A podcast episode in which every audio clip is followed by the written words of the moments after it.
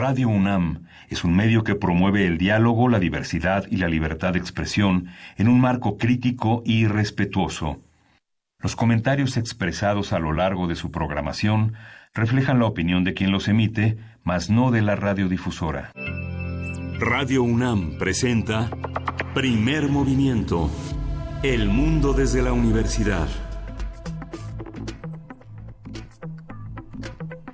Hola, buenos días. Hoy es miércoles 26 de febrero y estamos a las 7.03 de la mañana aquí en la Ciudad de México, en la estación del Metro de los de Parque de los Venados, una estación en una cabina hermosísima de los eh, de la radiodifusión del Valle de México. Berenice Camacho, buenos días. Hola, ¿cómo estás? Miguel Ángel Quemain, bienvenidos, bienvenidas. Pues sí, estamos en esta transmisión especial. Seguimos festejando el Día Mundial de la Radio, que fue el pasado 13 de febrero, y estamos precisamente aquí en la cabina, una cabina bellísima que es parte de este pabellón, que finalmente también es parte del Museo de la Radio, el Museo de la Radio que se encuentra en la estación Parque de los Venados, línea 12 del metro, que tuvo su inauguración el pasado, bueno, ya en, en el año año 2018, el 23 de octubre, tuvo su ceremonia inaugural y de verdad es un pabellón bellísimo. Estamos aquí justo pues frente a los torniquetes, a un lado de los torniquetes de las taquillas, estamos en medio de un gran pasillo. Eh, nos va a dar mucho gusto saludarles si es que están por aquí, si es que quieren acercarse. Bueno, pues será de verdad muy placentero poder saludarnos, vernos las caras, ya que siempre nos escuchamos, pues bueno, ahora tenemos esa posibilidad y de verdad muy contentos todo el equipo de producción del otro lado del cristal, junto también con eh, pues el personal, todas las personas que hacen posible esta esta cabina de radio en el Museo de la Radio, línea 12 del Metro Parque de los Venados. Aquí estamos. y justamente vemos pasar, pasar a muchos de los usuarios del metro que uno normalmente forma parte de ellos y ahora verlos a distancia es, eh, es interesante. Y bueno, hay una, hay una idea, hay una, un posicionamiento público sobre la modificación a los lineamientos de clasificación de contenidos audiovisuales que publicó en el diario oficial el 14 de febrero. Es, una, es un asunto muy importante porque nuevamente eh, triunfa el poder del dinero frente a los derechos de las audiencias, a, los, a las posibilidades de tener una, unos mensajes eh, publicitarios mucho más equitativos en materia de, publicitar contenidos que han promovido la obesidad en México, una marginación en, en el terreno de eh, las cuestiones de género, justamente la eh, LAMDI, que LAMDA, que es una asociación dedicada a la Defensoría de las Audiencias, justamente señala que de nueva cuenta la Secretaría de Gobernación emitió los citados lineamientos sin atender el reclamo de fondo, que es la reducción del horario para la clasificación para toda la familia, acotándolo a las cuatro de la tarde, a las horas en las que empiezan por supuesto las telenovelas y a partir de una política que privilegia pues los intereses comerciales de la industria por encima del respeto que merece el interés superior de la niñez y los derechos de las audiencias. Es un posicionamiento que vale la pena repasar y vale la pena seguir peleando para que suceda como sucede en la mayoría de los países que tienen una legislación que protege a sus audiencias y a, los niños y jóvenes, que empiece para toda la familia hasta las 10 de la noche. Así es, pues bueno, de, un, eh, de nuevo este, este tema, esta conversación, esta polémica también sobre los horarios y las distintas audiencias que se encuentran en esos horarios, cómo se priorizan, se priorizan los contenidos para llegar a cierto tipo de audiencia y proteger a otras. También hay todo un debate ahí, eh, incluso en el contexto de, de la violencia, en el contexto pues de la protección de niñas, niños y adolescentes, este interés superior de la niñez, en fin, todo lo que se puede mezclar cuando se habla de contenidos en radio y televisión. Y pues bueno, eh, nosotros estamos también invitándoles a que si están por acá, que pasen a saludar. Estamos aquí, pues básicamente expuestos en, el, eh, en la mitad del pasillo, en este bello Museo de la Radio de la Asociación de Radio del Valle de México. Y si no, y si no están por aquí, eh, pues sí, en redes sociales nos podemos saludar. Eh, pueden ustedes enviar sus comentarios, ya saben que nos encanta de verdad poder hacer comunidad con ustedes a partir del diálogo, a partir del respeto, por supuesto. Y pues bueno, arroba P Movimiento, esa es la forma en la que nos encuentran en Twitter. Estamos escuchando. ¡Ay!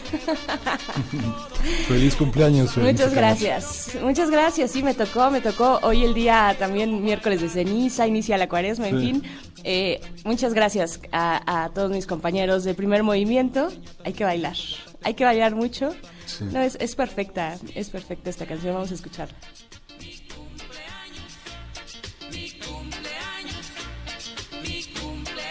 Pues sí, mi cumpleaños, mi cumpleaños. Gracias, gracias a todos por, por eh, las, pues todas las muestras de cariño.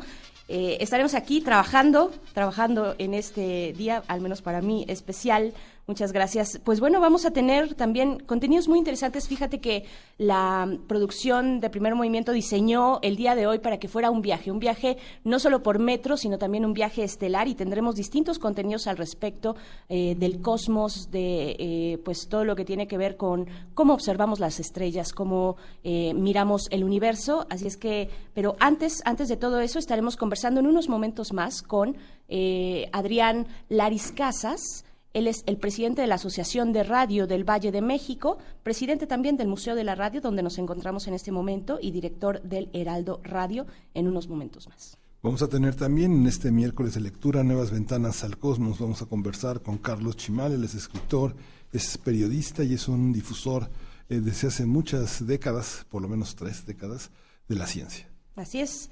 Eh, también tendremos una conversación con nuestros amigos de la Fonoteca Nacional que tienen todo que ver, todo que ver con la radio, obviamente con el sonido, con el resguardo de la memoria sonora. Vamos a conversar sobre la, una exposición, una muestra que ya regresó a la Fonoteca, que se, eh, estrena, se inaugura el día de hoy, este miércoles 26 de febrero. La, la muestra se llama La Onda Radiofónica, Transmisores y Transmisiones y el curador de esta muestra es Eduardo García. Estaremos eh, conversando con él, es curador de la Fonoteca Nacional, y también con el coleccionista Armando Pous, que es precisamente eh, pues quien tiene parte a su resguardo de esta de esta muestra, porque pues es un pasado por el tiempo a través de la radio, de sus sonidos, pero también, como dice el mismo título de la muestra, de sus transmisores. Así es que hablaremos con ellos dos, Armando Pous y Eduardo García, eh, de la Fonoteca Nacional. Y vamos a tener en la nota del día el COVID-19, la inminente pandemia. Vamos a conversarlo con el doctor Mauricio Rodríguez Álvarez. Él es profesor del Departamento de Microbiología de la Facultad de Medicina de la UNAM y con la doctora Scarlett Vite. Ella es médico adscrito a la Clínica de Atención Preventiva del Viajero de la UNAM. Así es, después llega la poesía necesaria. En esta ocasión, nuestro querido Benito Taibo nos envió su poesía, su propuesta poética para esta mañana de miércoles. Y luego tenemos nuestra mesa, nuestra mesa la mesa, La mesa, la mesa del día está dedicada al ser humano y sus posibilidades de vivir en el espacio. Vamos a conversar con el doctor Carlos Salicrup Díaz de León. Él ha estado ya con nosotros. Él es piloto aviador, médico aeroespacial y médico de la misión análoga a Marte. Así es, seguimos hablando del espacio y de los viajes ahora que estamos en el metro. Y también hacia el final, bueno, nuestra sección de todos los miércoles, Química para Todos, a 150 años de la tabla periódica, a cargo del doctor Plinio Sosa. Ustedes ya lo conocen, arroba Pliniux es su cuenta de Twitter. Y estaremos en esta ocasión hablando, o él nos propone hablar de el berilio o la perdición de Quasimodo. Eh, estos títulos fantásticos que eh, le agregan un toque distinto al entendimiento de la química y así lo hace el doctor Plinio Sosa. Pues bueno, de hecho él va a estar por acá, en la cabina, así es que hay que venir más, más seguido, amigos, para que venga también a visitarnos nuestro querido Plinio Sosa. Sí, y vamos a ir con música, vamos a escuchar del Public Service Broadcasting Go. This is Apollo Control at 102 hours into the flight of Apollo 11. It's grown quite quiet here in Mission Control. A few moments ago, Flight Director Gene Kranz uh, requested that everyone sit down, get prepared for events that are coming. And he closed with the remark, good luck to all of you.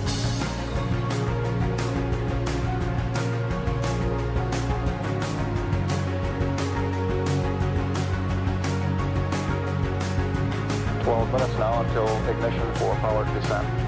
Everything's still looking very good at this point.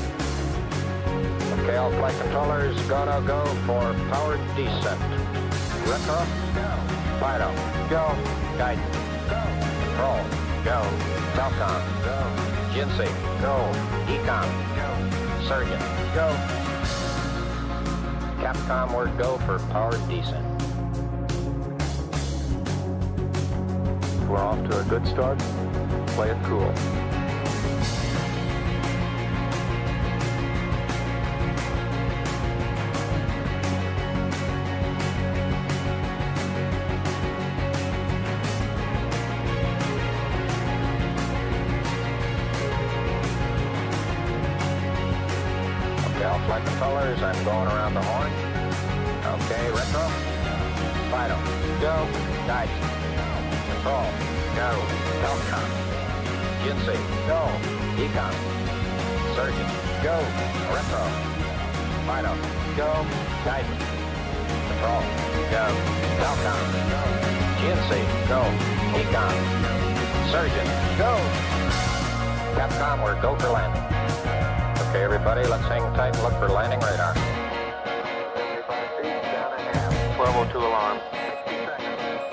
We're, going that flight. We're going that alarm? It's, if it does reoccur, we'll be go. Roger, 1201 alarm. 1201 alarm. That type, we're go flight. Okay, we're go. We've had shutdown. Primer movimiento. Viajamos contigo en el metro.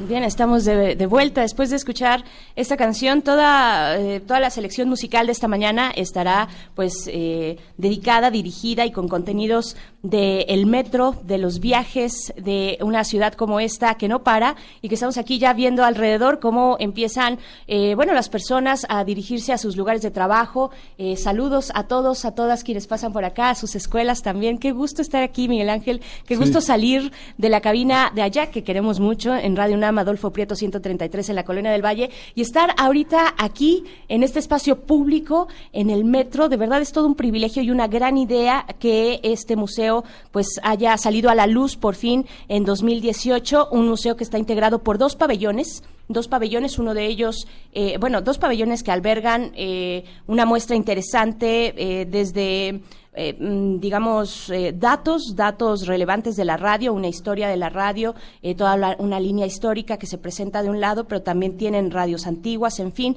hay por ahí un fonógrafo, hay muchas piezas interesantes y pues ya estamos en la línea, ya estamos en la línea precisamente con Adrián Laris Casas, él es presidente de la Asociación de Radio de, del Valle de México, es presidente de este Museo de la Radio y director del Heraldo Radio. Bienvenido, Adrián Laris Casas, buenos días, te saludamos Miguel Ángel Quemain y Berenice Camacho, ¿cómo estás? Muy buenos días, muchas gracias, Berenice Miguel Ángel, gusto saludarlos. Hola, gracias. buenos días. Eh, cuéntanos eh, cómo, cómo, la, cómo los radiodifusores del Valle de México se inscriben en este proyecto tan urbano y que conecta tanto a, tantos, a tantas radiodifusoras y a tantos actores de la radio. Claro que sí, les platico. Fíjate que la Asociación de Radio del Valle de México, que fue fundada hace 46 años, representamos a 16 grupos radiofónicos aquí en el Valle de México, todos de estaciones comerciales, de las cuales son 24 estaciones de AM y 23 estaciones de FM. Y fue hace aproximadamente dos años que nos reunimos y queríamos tener un museo como tal fuerte en el Valle de México. Entonces nos reunimos los diferentes grupos y dijimos dónde lo hacemos y estuvimos viendo diferentes lugares y al final de cuentas decidimos hacerlo en el metro por la gran afluencia que tiene y por todo lo que podíamos mostrar ahí. ¿Cuáles eran las cosas que queríamos mostrar? Pues decidimos hacerlo en dos pabellones. El pabellón A, en donde muestra la historia de la radio en el mundo, desde las primeras transmisiones con de Nikola Tesla, Marconi, etcétera. Del otro lado, la historia de la radio en México, principalmente en la Ciudad de México, cómo es el cuadrante, cómo era el cuadrante, cómo eran los, los antes, un poco de la historia, ¿no? Quiénes son los radiodifusores, las diferentes estaciones y en medio poner una cabina de radio en donde están ustedes transmitiendo para que la gente que transite todos los días por el eh, por, por la línea 12 del Parque Los Venados, justo abajo de la alcaldía Benito Juárez, puedan ver cómo se hace un programa de radio en vivo y sobre todo puedan eh, disfrutar a sus conductores favoritos y verlos y escucharlo de viva voz, ¿no? Que es una de las bondades de la radio, el acercamiento que se tiene con la gente. Por supuesto, que, que siempre es un acercamiento a través de la escucha, del sonido, y es que el sonido es eh, el protagonista, el protagonista de cuando se habla de radio, y ustedes aquí en estos dos pabellones también tienen una muestra sonora, eh, participó de alguna manera la Fonoteca Nacional, ¿cierto? Con este resguardo que finalmente la, la memoria sonora la resguarda la Fonoteca y tiene un material muy interesante que nos da cuenta también de la radio, ¿no?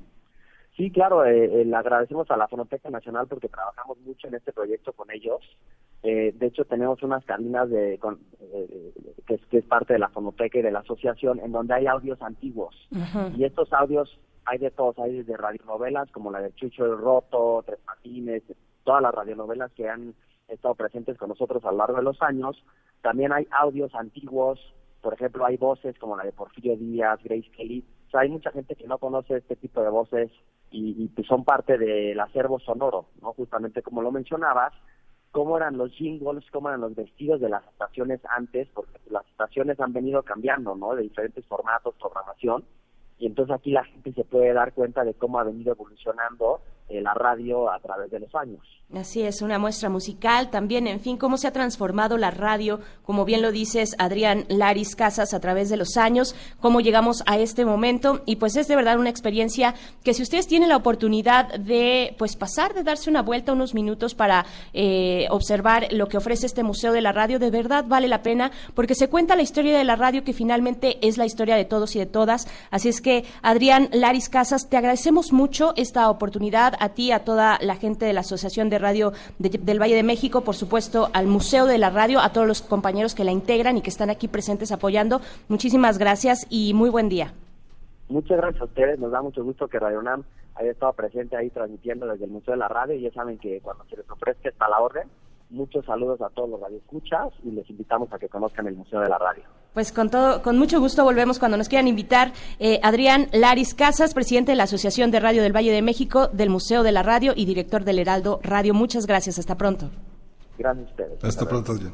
Bien, pues aquí estamos en este lugar. Es un lugar bellísimo, Miguel Ángel. De verdad, eh, tiene muchas. Ca cada detalle es para detenerse, para poder observar. Y pues bueno, ya estamos con nuestro siguiente invitado. Vamos a hacer una breve pausa y volvemos. Esto es primer movimiento desde el Museo de la Radio.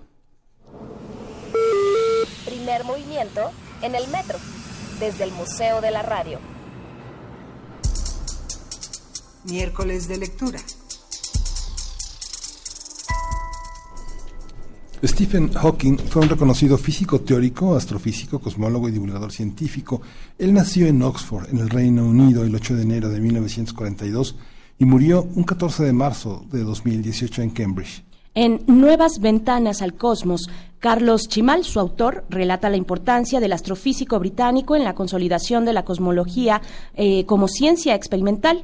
En una carta dirigida al narrador mexicano eh, Stephen Hawking, escribió que la importancia de la astrofísica es que nos permite enfrentar el caos de la realidad cotidiana, apreciar la belleza intrínseca de los fenómenos naturales, resolver problemas prácticos para la supervivencia de las sociedades. De la mano de connotados astrofísicos con los que tuvo oportunidad de conversar, Caro Chimal nos guía por las nociones esenciales del conocimiento astronómico, desde antes de la invención del telescopio a la búsqueda de vida extraterrestre, pasando por la teoría de la relatividad y los hoyos negros, hasta llegar al arte, donde nos presenta obras importantes que han sido inspiradas por el estudio del universo. Nuevas Ventanas al Cosmos, editado por Lo que Leo Santillana, será presentado el próximo sábado 29 de febrero a las 7 de la tarde en el Salón Filomeno Mata del Palacio de Minería, en el contexto de la Feria Internacional del Libro que tiene lugar ahí. A partir de este libro, Nuevas Ventanas al Cosmos, vamos a hablar sobre este recorrido que el ser humano ha tenido en el campo de la astronomía, la influencia que ha tenido en la cultura y en la curiosidad de cada uno de nosotros al mirar al cielo. Y está con nosotros Carlos Chimal, está aquí en esta cabina con nosotros. Él es escritor y divulgador científico y pues le damos la bienvenida. Carlos, buenos días. Buenos días. Gracias por estar con nosotros. Buenos días, Berenice. Buenos días al público. Muchísimas gracias. Eh, Carlos Chimal, qué bonita la cabina, ¿no? Sí, muy bien, es una maravilla. La radio es una maravilla. La radio es una maravilla. es, lo mejor. Es- creo que es uno de los inventos, eh, uno de los descubrimientos, en todo caso. Sí. Eh, esa es una cosa curiosa, ¿verdad? Es un invento, es un descubrimiento. Claro. Es, algo- es ambas cosas, Sí. eh, de lo mejor que ha hecho la humanidad. Sin duda, y nos mantiene cercanos y te damos las gracias por estar aquí de manera presencial en esta cabina del Museo de la Radio. Y pues, Carlos Chimal, hay una serie de anécdotas que impregnan este libro, esta publicación que será presentada en la FIL de Minería, Nuevas Ventanas al Cosmos, que, que- que plasmas de una manera eh, muy lúdica, muy amena. Cuéntanos, ¿cómo, cómo fue este momento? Eh, ¿Cuál es el momento central, tal vez, de tu historia con la historia de, de- de Hawking, eh, precisamente, y, y de la astrofísica, ¿no? Bueno, mira, es que yo soy un novelista interesado en estos Sí. temas, ¿no? Desde muy joven eh, me di cuenta que estos temas eran interesantes, a pesar de que en esos momentos la ciencia era aburridísima, no pasaba nada.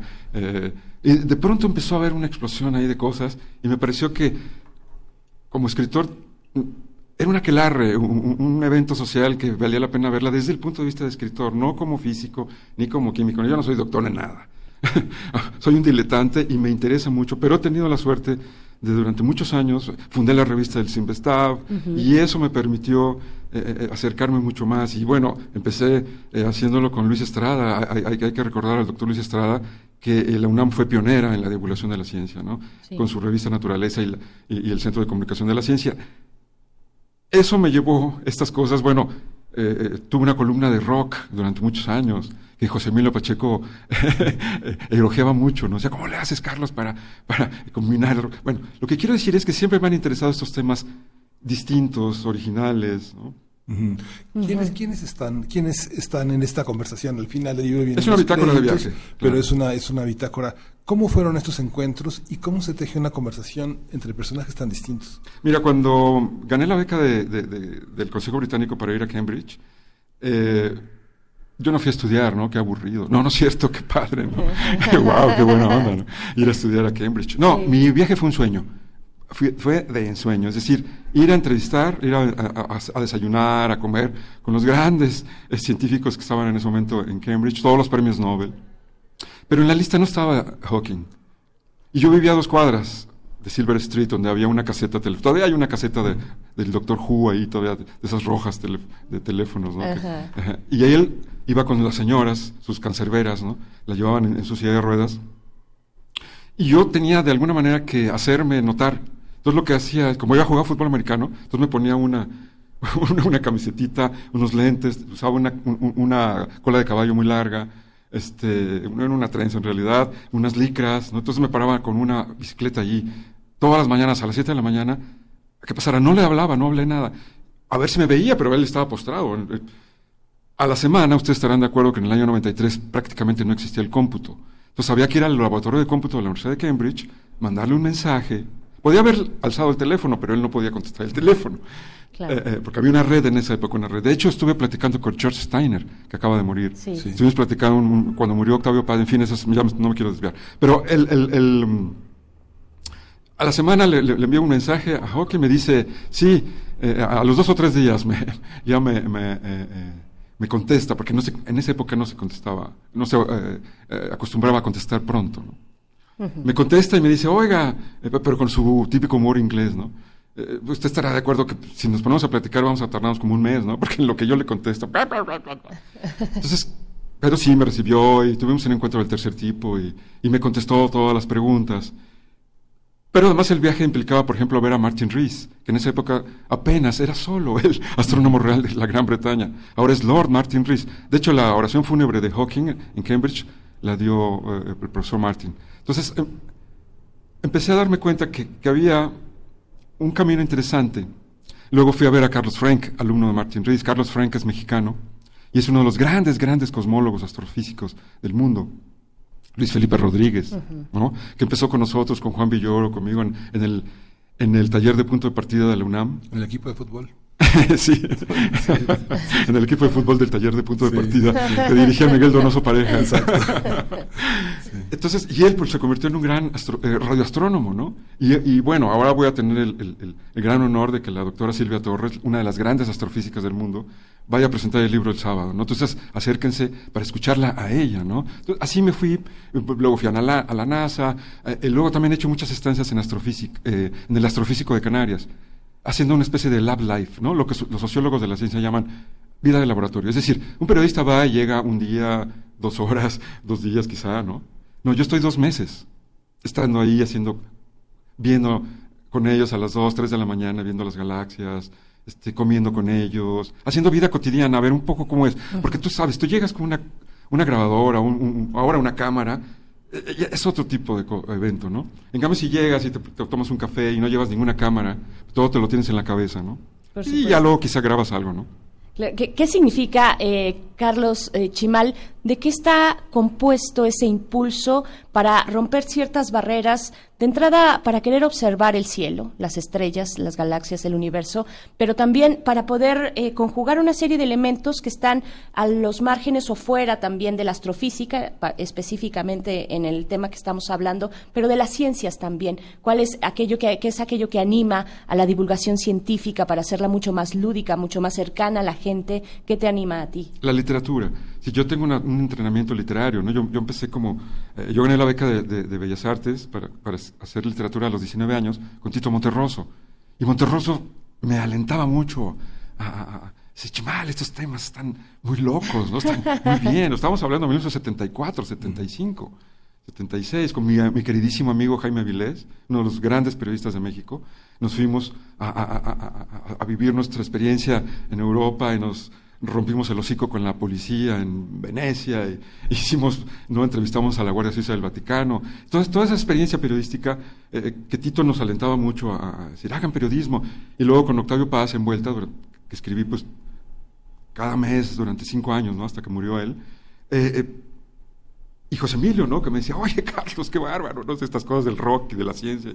Entonces siempre me, me alentaron mucho ellos y se rompe así con capacidad literaria, no hay que llamar talento, ¿no? para no ser pedante, pero sí una capacidad literaria, es decir, un divulgador de la ciencia lo que te quiere es enseñar qué es el átomo, ¿no? qué es el hoyo negro.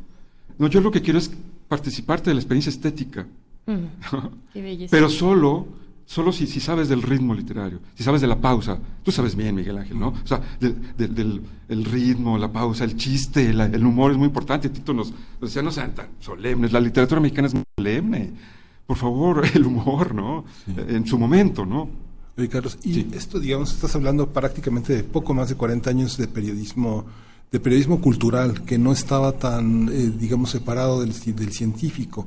Hoy el periodismo científico, no sé, piensa en, un, trabajo que ha hecho la UNAM, como la revista Como ves, que es así como una bandera importante del periodismo científico para nosotros.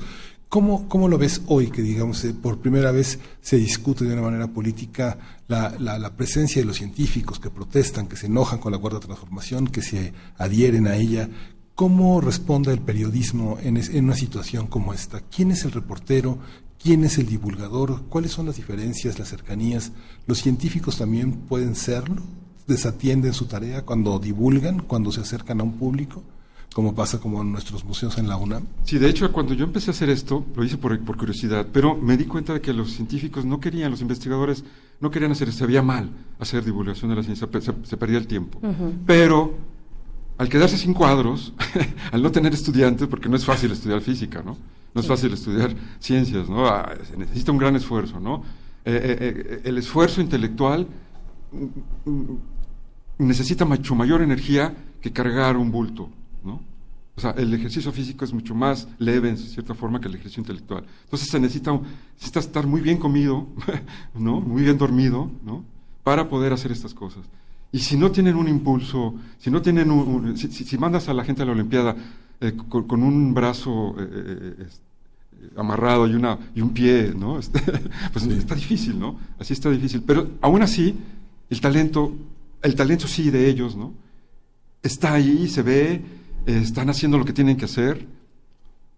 Yo pienso que este gobierno está cometiendo errores porque es bisoño, ¿no? Eh, eh, y están en la paranoia de que todo el mundo es corrupto, ¿no? Entonces, cuando se den cuenta de que no es así, cuando, se den cuenta de que habemos muchos que siempre, nunca eh, participamos ni del chayotazo, ni participamos de nada de esas cosas, poco a poco se irán, eh, eh, aliviando sus paranoias. ¿no? Entonces, pero es importante que ellos, yo, yo no lo hago porque a mí lo que me interesa, yo soy un escritor, yo a mí no me interesa la política científica, les debe interesar a ellos, ¿no? Y que lo hagan y que se pongan las pilas, ¿no? Para que no les coman el pan. ¿Cómo, ¿Cómo, se ve eh, la divulgación de la ciencia desde el periodismo científico, a diferencia de otros eh, y otras divulgadoras fantásticas que tenemos en nuestro país, en la universidad, que finalmente esos eh, que son científicos han roto también las barreras de, del formalismo, ¿no? De, lo acartonado y lo distante que puede ser el discurso de la ciencia de, de, la, la, ciudadanía, ¿no? De, los demás. Hace algunos años, Roger Bartra, que cuando dirigía la jornada semanal, me pidió que escribiera un artículo, reflexionando también a, a Toño Lascano y a, Juan Tonda, que reflexionáramos sobre la divulgación, fue hace muchos años, ¿no?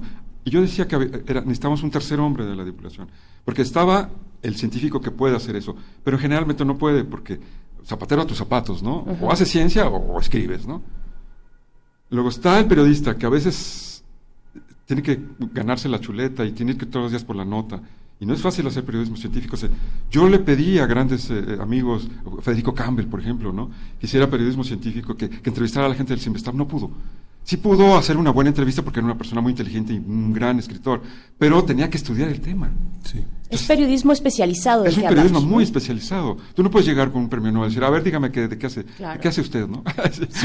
Adiós, amigo, no tengo por qué recibirlo, ¿no? O sea, entonces, te ganas un prestigio si, cuando, por ejemplo, con las entrevistas que le hice a François Jacob o, cuando publicaba algo en- vuelta, inmediatamente iba yo a París y le decía, mire, salió, ah, bueno, yo no hablo español, le voy a decir a un alumno mío que me diga, a ver si no me crucificó usted, ¿no? Sí. Y al rato otra vez me volvía a recibir. Entonces, te vas al CERN, al Centro eh, Europeo de Investigaciones Nucleares. Tengo más de 20 años de ir cada año, estar un mes ahí.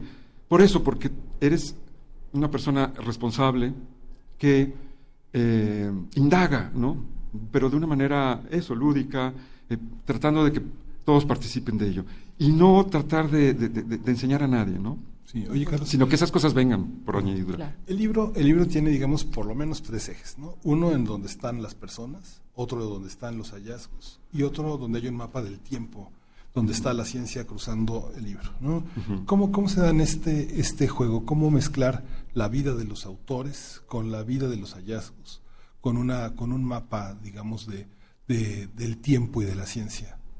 Por lo menos yo veo esos tres Claro. ejes, ¿no? Eh, eh, eh, en la bitácora, tú sabes, tienes que, que tener ese oficio, ese oficio de escritor, que te va diciendo, que, que la intuición, ok, está, está esta bitácora, pero en esa bitácora hay cosas que hay que, sí hay que explicar. O sea, hay que tomar el doble desafío. Hay que hacer una cosa lúdica, hay que hacer una, pero no trivial, sino verdaderamente profunda, ¿no? Que sí, que cuando alguien vea esta guía, es un- puede ser una guía de las Es estrellas, ¿no? Y también es una guía de, de- de los... eh, por eso se llama Nuevas Ventanas al Cosmos, porque es sobre todo los telescopios, ¿no? Sobre todo esas ventanas que se abren a través de la radio, a través del, de, de- de- de- de tomar como eh, eh, redes de mariposa, ¿no? Que tomas luz, ¿no? Tomas... Y, y eliminas otros, otros tipos de luz que no quieres, ¿no? Y solo tomas esa pequeña luz que, que viene de la galaxia, no sé cuál, ¿no? Y entonces la analizas, ¿no? Y, y todo es- ese eh, em, asunto debe estar eh, eh, bien dosificado por la intuición literaria, ¿no? Tú, tú debes de saber, como una buena novela, ¿no? Tú debes saber cuándo el personaje X entra, eh, cuándo debe salir, cuándo muere, cuándo... Pero no resucitar, por favor, no lo resuciten. por eso yo tengo una bronca con la ciencia ficción que- y con la fantasía, que me parece un poco estúpida a veces, ¿no? Pero bueno, eh, eh, debes saber cómo, cómo se balancean esas cosas por la intuición literaria, por el ritmo, ¿no? Que debes encontrar eh, eh, eh, mm, para que tenga eso, narración, ritmo, ritmo, que la gente se vaya encabalgando, ¿no?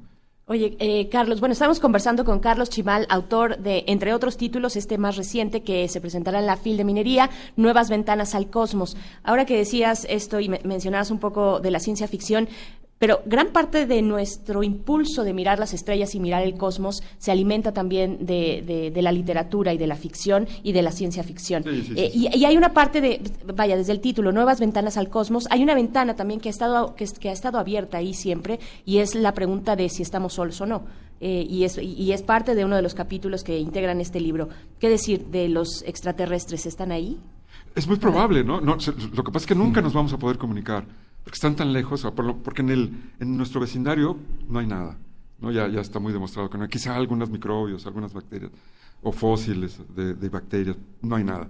Pero en el, se han descubierto alrededor de más de 4.000 planetas ya muy parecidos al nuestro. Ya se acaba de descubrir un ¿no? en alguna zona donde hay oxígeno. En fin, estos hallazgos nos dicen muy claramente, todos los, Martin Rees, todo el mundo, Hawking, todo el mundo cree que pronto se van a descubrir eh, extraterrestres, pero nunca vamos a poder comunicarnos. Vamos a saber que existieron, porque estarán a varios cientos de años luz. Entonces, claro, cuando llegue la señal, pues ya, ya habrán desaparecido, ¿no? Ujú. O y viceversa, Y ¿no? viceversa, claro. Entonces, pero es, es muy, muy emocionante, ¿no? Porque se va a reescribir la historia.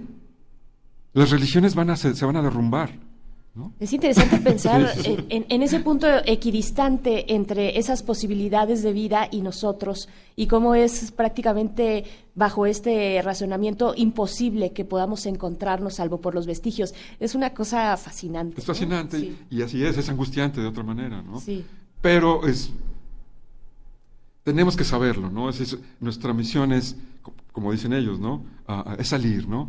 Es eh, no quedarnos aquí vivir la aventura, nos vamos a chicharrar según los que salgan. A mí me hubiera encantado ser el primer, el, Mark Twain de las estrellas, ¿no? El, el Huckleberry Finn, ¿no? Escribir el Huckleberry Finn. Fin, no, evidentemente no. Yo creo que no aguanto en la licuadora ni el primer pero alguien lo va a hacer, ¿no? Sí. Esta, esta, esta pregunta que hace Berenice Camacho es muy, muy interesante, porque ayer me daba una vuelta a la librería del fondo para hacerle un regalo, porque es su cumpleaños, y vi que estaba un autor que no, no solía estar, que es este autor Orson Scott Card, ¿no? como el juego de Ender, que es eh, una, serie, una cantidad de libros que hay de ciencia ficción, cómo puede haber una, un pensamiento que nos llegue a proyectar, llegue a pensarse tres mil años después, ¿no? O cómo pasó con los ochentas, con Philip K. Dick, que todas las grandes, hoy lo llamamos distopías, pero todas estas grandes proyecciones de cómo sería el mundo lo hacían posible. ¿Es posible pensar hoy desde la ciencia ¿Cómo seremos dentro de 300 años? Siempre es divertido hacerlo, ¿no? Yo tengo un libro en el Fondo de Cultura Económica que se llama Futurama, que son una serie de ensayos sobre el futuro de la literatura, desde Luciano de Samosata, Platón, ellos vistos como novelistas, no como filósofos, ¿no? Sí. Eh, ¿qué, por qué es tan fascinante? Bueno, pues porque eso, porque el futuro no existe y el pasado ya pasó y el presente se está yendo todo el tiempo, ¿no? Entonces es, es, es muy divertido eh, eh, hablar del futuro y, especular qué va a pasar. La, revista británica New Scientist, que es un semanario impresionante, todo el mundo lee, ¿no? Eh, pero no solo los científicos, sino los que estudian Derecho, los que estudian Comunicación, todo el mundo la lee. Ellos cada 10 años hacen un ejercicio de preguntarles a, G.J. Ballard, por ejemplo. G.J. Ballard, ese sí me parece, es un gran, gran escritor de ciencia ficción, ¿no? Les han preguntado qué piensan, qué va a pasar dentro de 10, 20, 30 años. Y nadie le atina nada, pero ni de chiste, ni de cerca, nadie atina nada. Ayer hablábamos aquí justamente de La Isla de Cemento, y hablábamos de Rascacielos, de todas esas novelas de los 70 que son tremendamente actuales. El último número de la universidad pudo haber colaborado Ballard este, con, con una visión de, de hace 45 años, ¿no? Claro, claro, sin duda, sí que es, eh, bueno, estamos ya a, poco de despedir esta conversación. Eh, Carlos Chimal, Nuevas Ventanas al Cosmos, estará presentando en esta, el 29 de febrero, el sábado próximo, a las 7 de la tarde en el Salón Filomeno Mata del Palacio de Minería. Eh, ¿qué, le pides, ¿Qué le pides a una buena ciencia ficción? O sea, porque ¿qué pesa más, la ciencia o la ficción? ¿O qué debería pesar más? ¿Hasta dónde podemos romper esos esquemas desde esa forma literaria de la rigidez de la ciencia? Yo hablaría más de una ficción científica, ¿no? Eh, es darle la vuelta, más que una ciencia ficción, una ficción científica. Eh, ya hay varias personas, varios novelistas que lo han hecho, ¿no? Eh, es una buena historia, tiene que tener una buena historia, pero también tiene que tener verosimilitud, ¿no? porque si ya el tipo se muere y luego resucita y luego, pues, digo, ya, o sea, puede pasar cualquier estupidez, ¿no? Entonces, no, tiene que haber una cosa, o sea, que no, no, no me gusta que me insulten como lector, ¿no? Que esos tipos lo único que quieren ganar es un poco de billetes, ¿no? Y, y, y historias imbéciles, ¿no? Onanistas, ¿no? Se la pasan masturbándose. Entonces, no, yo creo que lo que tenemos que exigirle, bueno, yo como lector exigiría una buena historia. Por supuesto, esos ni los veo, ¿no? Y, yo prefiero los clásicos, ¿no? Prefiero regresar en todo caso a Borges. Sí. Ajá. A Cervantes, a Shakespeare. algo que te haya emocionado recientemente en la literatura, en, en, el cine, no sé si en el cine, algo pequeño, tal vez algo cultural, en el teatro que tenga que ver con esto, que sepan exponer hacia dónde dirigirnos, tal vez, eh, dónde dirigir la mirada para acompañarnos de una buena literatura de ficción, de ciencia ficción. Acaban de reponer, alguien puso unos días Copenhague. Mm. Eh, la, excelente obra de teatro de Michael Fryan, que es la plática de Beren Heisenberg, Niels Bohr y la esposa, ¿no? Que no se pudo, no se grabó porque se salieron al, al jardín, pues, todo estaba lleno de micrófonos de los nazis, ¿no? Eh, eh, Dinamarca estaba intervenida, la bomba atómica, ta, ta, ta, ¿no? Entonces, ¿qué pasó? Que, como nadie sabe qué sucedió en esa, en esa eh, plática, Michael Fryan la reproduce, la, la trata de, de recrear. Esa, ahí es donde está la verdadera ciencia ficción. Sí, por supuesto. Pues te agradecemos mucho, Carlos Chimal. Invitamos a la audiencia, a todos los que nos escuchan, a que vayan a esta presentación que seguro será deliciosa. Nuevas Ventanas al Cosmos, eh, editada por Lo que Leo Santillana. Eh, muchísimas gracias. Muchas gracias a ustedes. Pues vamos a ir con música. Ya que estamos en el metro, nos vamos al metro con Café Tacuba. Esto es primer movimiento.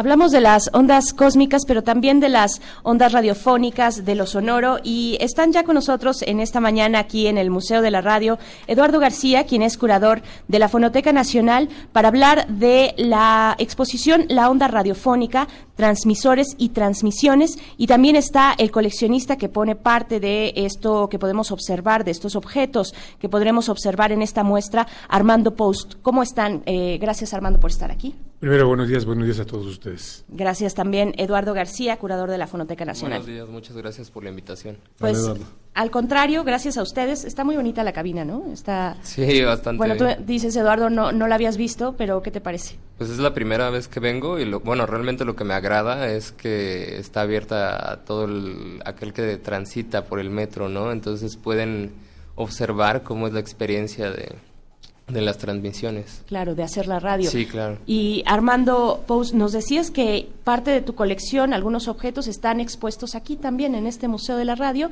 así como en esta exposición de la que vamos a hablar, la onda radiofónica, transmisores y transmisiones. Cuéntanos de estos objetos. Efectivamente, aquí en el Museo de la Radio de la estación los Venados tengo creo que 12, 12 radios y próximamente se va a aumentar, van a abrir otras cuatro vitrinas, me decía la Asociación de Radiodifusores y yo con mucho gusto los, los, los, los, daré, lo que, los que me pidan. Además es muy, es muy emocionante ver esos objetos que han caminado en el tiempo y en el espacio y hay que imaginarse si tuvieran vida lo que nos podrían contar. Uf, que no nos dirían. ¿Cómo ha sido ese paso tuyo para quienes no identifiquen eh, la colección que se está presentando, que se estará presentando también en la fonoteca? Eh, ¿Cómo ha sido este paso tuyo del coleccionismo de las radios?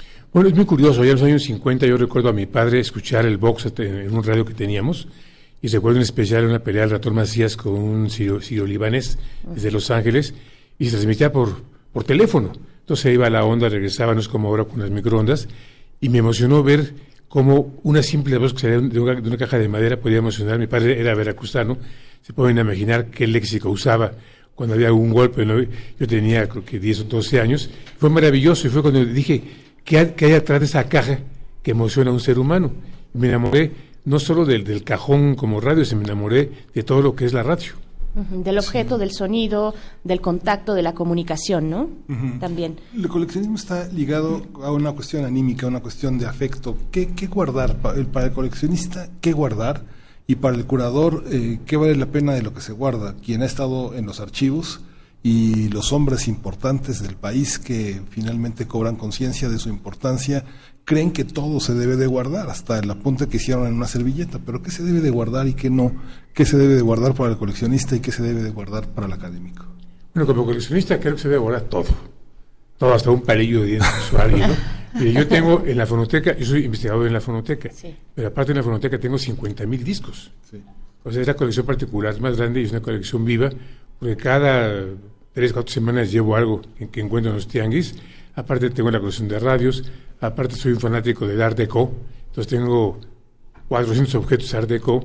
y, cuando veo en los tianguis que alguien ya falleció, pues veo que, está su colección. Y es, muy triste ver de repente latas de refrescos o navajas o cerillos en su carterita.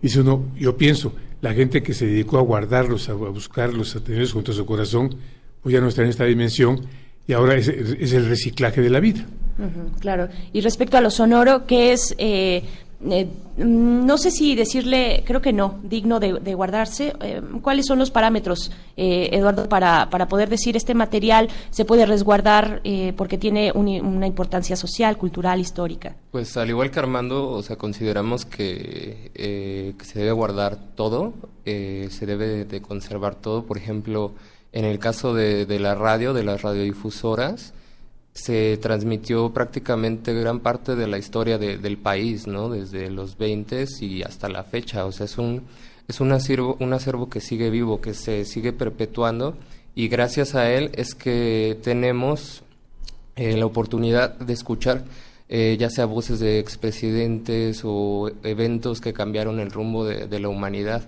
eventos deportivos que se suscitaron en el país, entre otras cosas. Entonces, eh, más bien un trabajo fundamental que hace la Fonoteca Nacional es justamente esta preservación, esta conservación y esta difusión de, dichos documentos sonoros. Es, o sea, es para el interés de, y es abierto al público. Se les invita a investigadores, a, a quien tenga cualquier interés hacia estos documentos, que ellos generen líneas de investigación. ¿Cómo está diseñada esta, esta muestra, esta exposición? Se titula La onda radiofónica, transmisores y transmisiones. Sí, eh, bueno, en la Fonoteca Nacional, en la sala René Nueva, tenemos dos salas, la sala principal y la sala auxiliar. En la sala principal albergamos eh, la mayor parte de, de los radios que se exhiben, son 18 radios y un gramófono. En la sala principal tenemos 17 radios. Y la oportunidad de, ver estos emisores fuera de su contexto, ya en el, en el contexto de, la galería, nos permite eh, apreciarlos desde, desde su estética, su, su, estética arquitectónica, de diseño, de manufactura, pero también nos, da, nos dan pistas de la evolución que han tenido en su desarrollo, cómo se, cómo se fue concibiendo la radio y cómo fue evolucionando a lo largo del tiempo. se, se, van a presentar los objetos, eh, los radios, las radios, pero también los contenidos sonoros. Así es. Mm, yo quisiera eh, preguntarte, Armando Pous, eh, ¿qué son estos objetos? ¿De qué está compuesta en cuanto a objetos la muestra? Bueno, en cuanto a objetos, son en la sala grande son 18 radios, desde la primera época de Galena, era un radio, la, era la radio mágica, no había corriente eléctrica, no había batería, no había bulbos, simplemente una piedrita, que es eh, óxido de plomo, y alambritos de cobre. Y recibían la señal, actualmente funcionan. Claro, con las miles de frecuencias que hay, tanto de radiofónicas y de teléfonos, se pierden. Pero son radios que nunca se descomponen. Puede, puede pasar una guerra mundial y si alguien está transmitiendo en otro lugar, eh, se siguen escuchando. Ahora, eh, en, la, serie de objetos, son eh, los años 20, después siguen los 30, hasta, hasta, los, hasta los 50 de transistores. Entonces abarca una, es pequeña la exposición, pero abarca las cuatro épocas, digamos, de, la radio, los 20, 30, 40 y 50. Recordemos que el año que entra se cumple el primer centenario de las transmisiones telefónicas en este país. La primera fue en el ESIME, las de Monterrey, las del Ingenio de la RAN en la calle de Argentina, y al final, el año 23, ya la, la estación comercial más antigua que tenemos. Pero el año que entra se cumplen 100 años de la primera transmisión radiofónica en este país. Entonces creo que es un buen inicio a, partir de, estos meses y esta, y esta, pequeña exposición de radios, empezar a preparar el terreno para el año que entra, pues hacer algo por el centenario de las transmisiones de la Ciudad de México. Y este, Radio UNAM pues, tiene mucho eh, tiempo no sea las primeras, pero digo la primera, pero sea muchas de las primeras. Sí, claro. Está esta parte, esta parte de mantener vivos los objetos, Armando. ¿Cómo, cómo es obligatorio mantener en un museo vivos los objetos, sobre todo en esta celdilla de plomo que comentabas y cobre, mantener vivas las cosas que podrían funcionar en un momento eh, en el que volviéramos para atrás, en apagones, en este tipo de tragedias que dejan a la gente incomunicada, mantener vivos los objetos y un museo. Yo creo que sí, yo creo que sí. Yo creo que cualquier objeto hecho por la mano del hombre tiene todo el, derecho y la obligación de preservarse. Yo no solo colecciono, les, repito, los radios, tengo más de 400, y en cuanto a los, a los sonidos que, que tiene la fonoteca, la gente puede decir, tienes mucho disco comercial, de que no, no, yo, yo voy a los tianguis y veo un disco de grabación directa, que es grabación de, una casa particular, y lo, y, lo compro. Por ejemplo, hace dos años, en la fonoteca me, me preguntaron dónde había comprado un disco ahorita no recuerdo la, etiqueta, porque era la voz de un constituyente entrevistado en la ciudad de Hermosillo, lo entrevistan en el año 48-49, y después su hijo hace una, una guasa de, la transmisión. Entonces, conseguir eso en un tianguis parece único.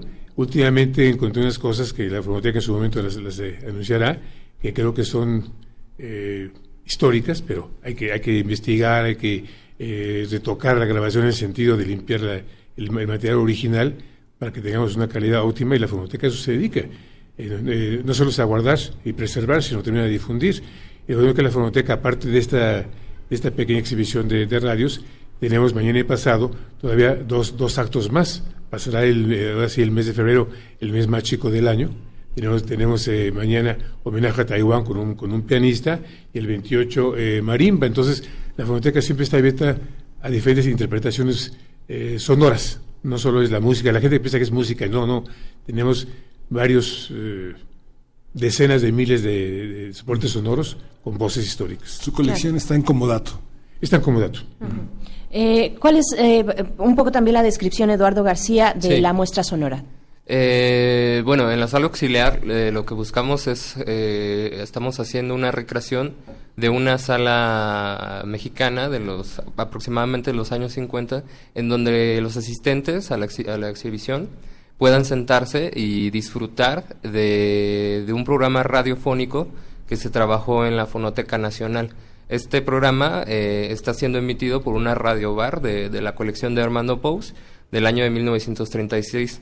Y bueno, lo que buscamos en el programa fue eh, seleccionar eh, una serie de documentos sonoros de lo que consideramos eh, más destacado en la historia de la radio de, nuestro país y de todo tipo. Por ejemplo, tenemos el partido de México contra Alemania en el Mundial de 1986, la ronda de penales. Se tiene la llegada del hombre a la luna, eh, narrada por Jacobo Zabludovsky. música popular, claramente. Tenemos a, a Cricri, por supuesto, entre muchos otros. Entonces, la idea de, esta parte de, esta sala es que eh, las personas se acerquen y descubran esa experiencia ¿no? que, que, involucra la radio, tanto la radio como objeto como fenómeno sonoro. Claro, a nosotros, pues evidentemente nos encanta y ahí estaremos esta eh, exposición que se inaugura el, día de hoy. Sí, justamente eh, estará abierta desde las 10 de la mañana y hasta las 19 horas a partir de hoy hasta el 25 de marzo. Muy bien. Vamos a vamos a vamos a hacer una pausa porque vamos a despedir a nuestros amigos de la Radio Universitaria de Chihuahua, pero vamos a continuar eh, con ustedes aquí en Primer Movimiento. En, nos quedan dos minutos para hacer el tránsito a la siguiente hora. ¿Cómo, ¿Cómo está la situación de la radio en el interior del país? Un coleccionismo como el que usted ha logrado aquí en el centro del país, eh, pasa lo mismo en Chihuahua, pasa lo mismo en San Cristóbal, Las Casas, en Mérida. Este, ¿cómo, ¿Cómo ha sido esta visión? Bueno, yo creo que la radio sigue siendo muy importante, sobre todo pensando que nuestros paisanos, entre toda la República, es gente sencilla, humilde, y muchas veces su, su parte cultural de, de escuela está muy acotada. Con trabajos llegan a la, primaria. Entonces, ¿qué, qué les llama la atención? Pues la radio. Porque la, la televisión sí es, es imagen y sonido, pero la radio, la gente que anda en el campo, trae sus, sus radiotransistores en la bolsa. Entonces, yo creo que eh, sigue siendo un fenómeno para América Latina, sobre todo, y creo que será muchos años que la radio podrá seguir siendo el camino a la vida, el camino a la, a la modernidad, el camino a las estructuras sociales, sin olvidar la parte también política y religiosa. Yo creo que la radio todavía tiene mucho que dar, y sobre todo con gente jóvenes, como todos ustedes que están, yo he estado en varias estaciones diferentes, y toda esa gente joven, ya arcaicos como yo ya no hay, ya es pura gente de los 30 para abajo, y eso es, ahí me encanta. Ya no, ya no hay que, es, es que el ritmo, el ritmo de la radio también es, es una cosa eh, del- de, muy largo aliento, pero, pero siempre está en la posibilidad de regresar a las voces em- emblemáticas, icónicas de la radio, eh, que han construido precisamente imaginarios sonoros eh, en la sociedad, en nuestra sociedad mexicana. ¿Cuáles son? No, no quiero quedarme con la pregunta, Armando Pous. Cuando se trata de tener un objeto como una radio y querer también hacer que suene una vez más, eh, pues a veces se encuentra uno con la imposibilidad de tener las piezas que faltan, ¿no?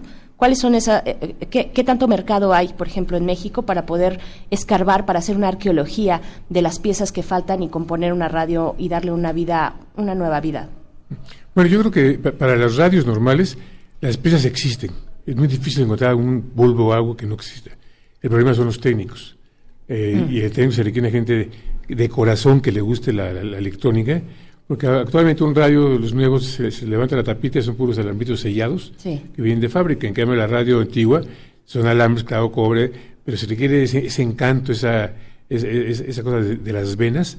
Eh, les repito, porque existen eh, eh, partes para, para los radios completamente.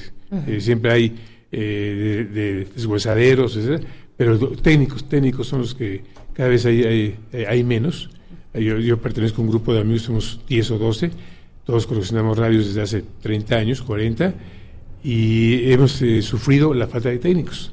Claro, mi colección de, de, digo, 300 radios funcionará en unos 80 o 90, y poco a poco los voy echando a andar con, de- con o sea, despacio que tengo prisa. Claro.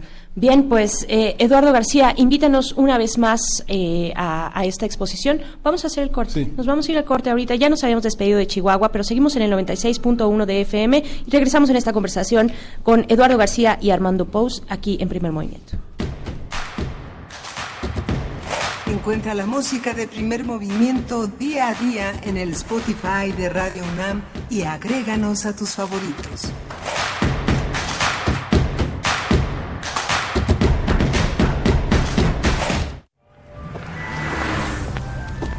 Cada año, las puertas del Palacio de Minería se abren para ofrecer una fiesta literaria. Y la Feria de los Libros te invita a formar parte de esta celebración. Acompáñanos el lunes 2 de marzo en nuestra transmisión especial de las 14 a las 15 horas, en vivo, desde la Feria Internacional del Libro del Palacio de Minería en su edición número 41, o bien por el 860 de AM. Radio UNAM, Experiencia Sonora.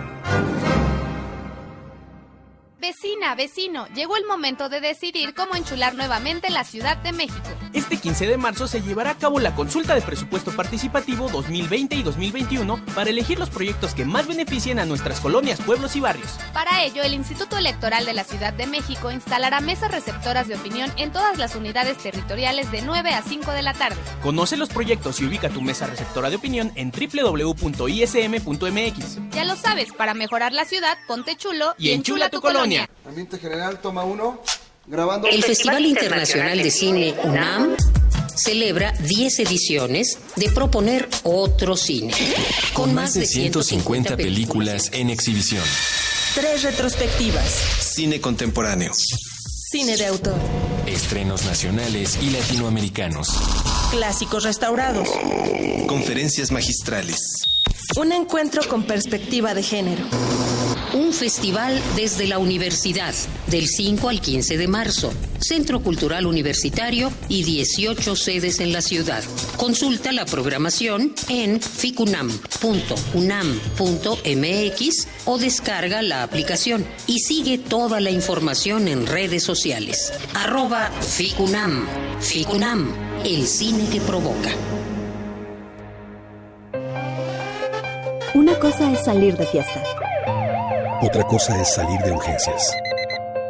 Una cosa es querer levantarse. Otra cosa es no poder levantarse. Una cosa es que te lata por alguien. Otra cosa es morir por nada. Las drogas te llevan al peor lugar. Hay otro camino. Te ayudamos a encontrarlo. 800-911-2000. Escuchemos primero. Estrategia Nacional para la Prevención de las Adicciones. Secretaría de Gobernación. Gobierno de México. En la imaginación surgen las notas que quedan escritas para siempre en una partitura. Desde ese momento, sin importar cuándo fueron creadas, al tocarlas, se vuelven tiempo presente. Muchos instrumentos se juntarán en el mismo espacio y a una señal nacerá la pieza que entrará por tus oídos. Súmate a la experiencia de revivir la música. Escucha a la OFUNAM todos los domingos a las 12 horas por el 96.1 de FM. Radio UNAM, experiencia sonora. Primer movimiento. Viajamos contigo en el metro. Muy buenos días, estamos de vuelta en primer movimiento. Son las 8 de la mañana con 4 minutos de este miércoles, miércoles 26 de febrero del 2020 y estamos en una transmisión especial desde el Museo de la Radio. Nos encontramos, bueno, y este museo eh, se encuentra en la estación del metro Parque de los Venados de la línea 12 y pues aquí estamos eh, disfrutando mucho. Miguel Ángel Quemain, ¿cómo estás? Buenos días. Hola, buenos días. Estamos continuando una conversación que iniciamos en la hora pasada con Eduardo García, quien es curador de la Fonoteca Nacional, y Armando Puz, que es eh, coleccionista y cuya colección está en, en comodato en la Fonoteca Nacional y que es una pieza, un, un, acervo fundamental en este Museo de la Radio que tenemos en el Parque de los Venados. Y bueno, continuamos esta conversación que bueno ya está ya está en el marco de un cierre, pero eh, eh, cuéntanos, Eduardo, cómo está la programación, cómo está la exposición que hoy se inaugura y cuánto tiempo va a estar, qué se puede ver cuáles son los horarios, cuál es el alcance. Sí, eh, la exposición está de lunes a sábado, de 10 de la mañana a 7 de la noche, en la, en la Galería René Villanueva de la Fonoteca Nacional. Nos encuentran en el número 383 de Francisco Sosa, en el, en el barrio de Santa Catarina, en Coyoacán. Y bueno, sobre todo invitarlos a que se den una vuelta, y pero sobre todo a que escuchen, a que disfruten de, de la oferta cultural que tenemos y de nuestros espacios, tanto la Audioteca Octavio Paz como el Jardín Sonoro y sobre todo eh, la, cartelera y la programación que todo el equipo tiene para, pues para el público cada mes. Por ejemplo, mañana tenemos un homenaje a, a Taiwán y el viernes 28 tenemos un concierto de marimba a cargo de Javier Nandayapa. Perfecto. Esto es, generalmente los conciertos son en la sala y también las conversaciones, conversatorios y demás en la sala Murray Schaffer a las 7 de la tarde. Sí, la entrada es libre y el cupo es limitado, ¿no? Totalmente libre, sí. Sí, pero pueden disfrutar de esta exposición, esta muestra de 18 radios, un gramófono y mucha sonoridad histórica de nuestro país. La exposición se titula La onda radiofónica, transmisores y transmisiones. Y bueno, de, de paso, pasa- eh, pues recorrer también los, eh, los jardines de este edificio edificio hermoso de la Fonoteca Nacional donde se alberga pues toda esta memoria sonora. Les agradecemos a los dos, Armando Pous, coleccionista, investigador también de la Fonoteca. Muchas gracias. A ustedes y buenos días. Gracias. Eduardo García, curador de la Fonoteca Nacional. Muchas gracias. Eduardo. Gracias a ustedes. Y bueno, saludamos eh, también a la Radio Nicolaita, por supuesto.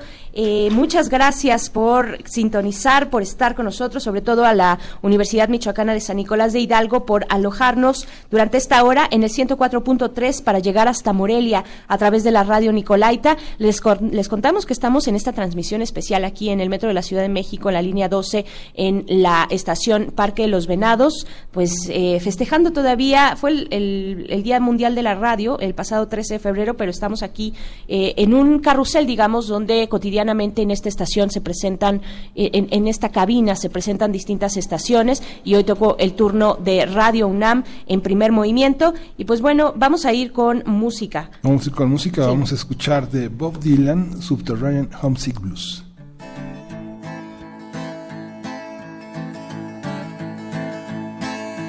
John is in the basement mixing up the medicine. I'm on the pavement looking at the government. A man in a trench coat, badge out, laid off, says he's got a bad bill, wants to get it paid off. Look out, kid, it's something you did. God knows when, but you're doing it again. You better duck down the alleyway looking for a new friend. Man in a coonskin cap and a pig pen wants eleven dollar bills, and you only got ten.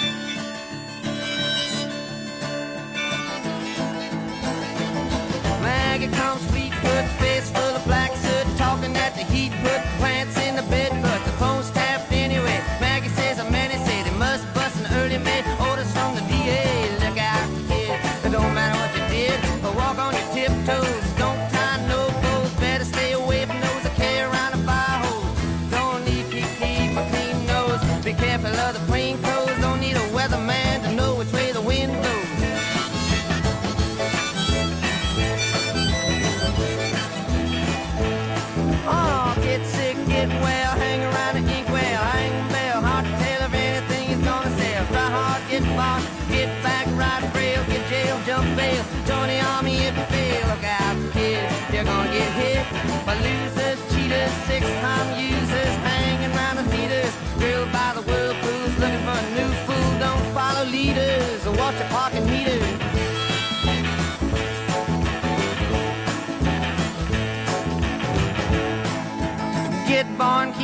short pants, romance, learn to dance, get dressed, get blessed, try to be success, please her, please him, buy gifts, don't steal, don't live 20 years of schooling and they put you on a day shift. Look out, kid, to keep it all hid. Better jump down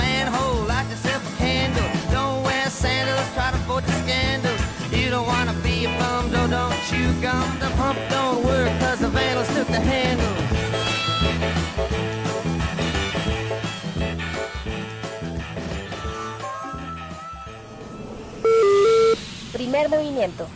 Viajamos contigo en el metro. Nota del día.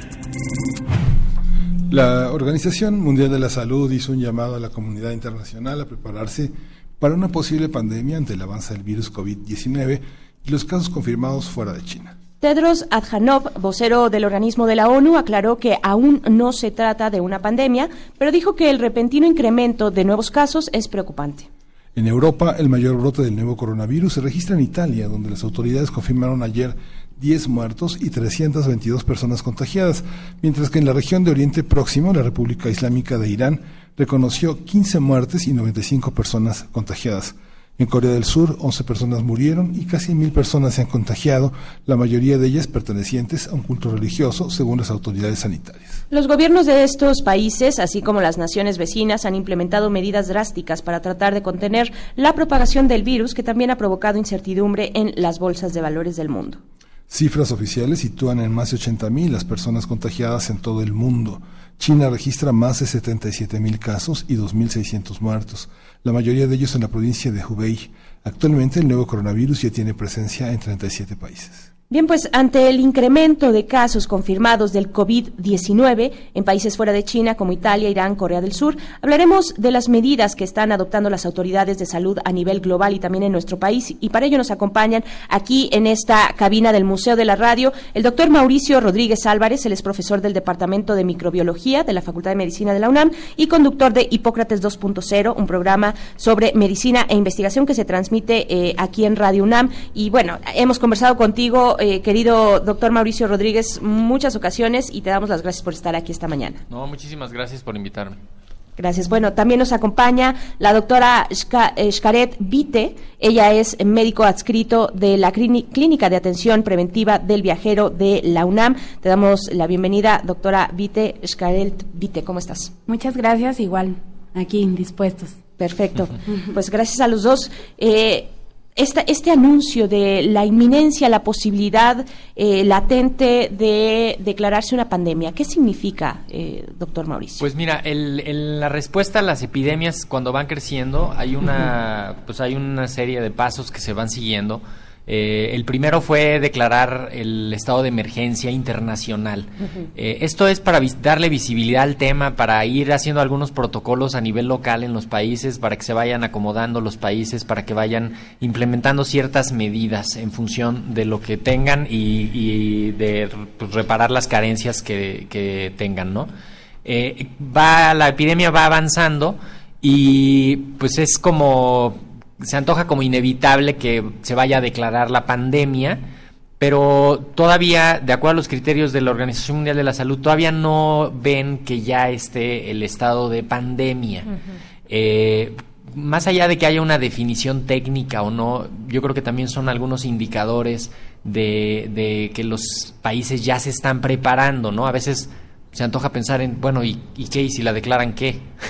¿qué, pasa? es, una palabra fuerte, pandemia, ¿no? ¿Y cuál es la diferencia entre, a ver, ayer no pandemia, hoy sí pandemia? ¿Cuál es la diferencia, no? En, en términos de... ¿Qué diferencia hay entre pandemia y epidemia? Eh, la pandemia es cuando ya se estableció una cadena de contagios eh, en cuando menos tres de las regiones de la Organización Mundial de la Salud, que casi equivaldrían a tres continentes. ¿no?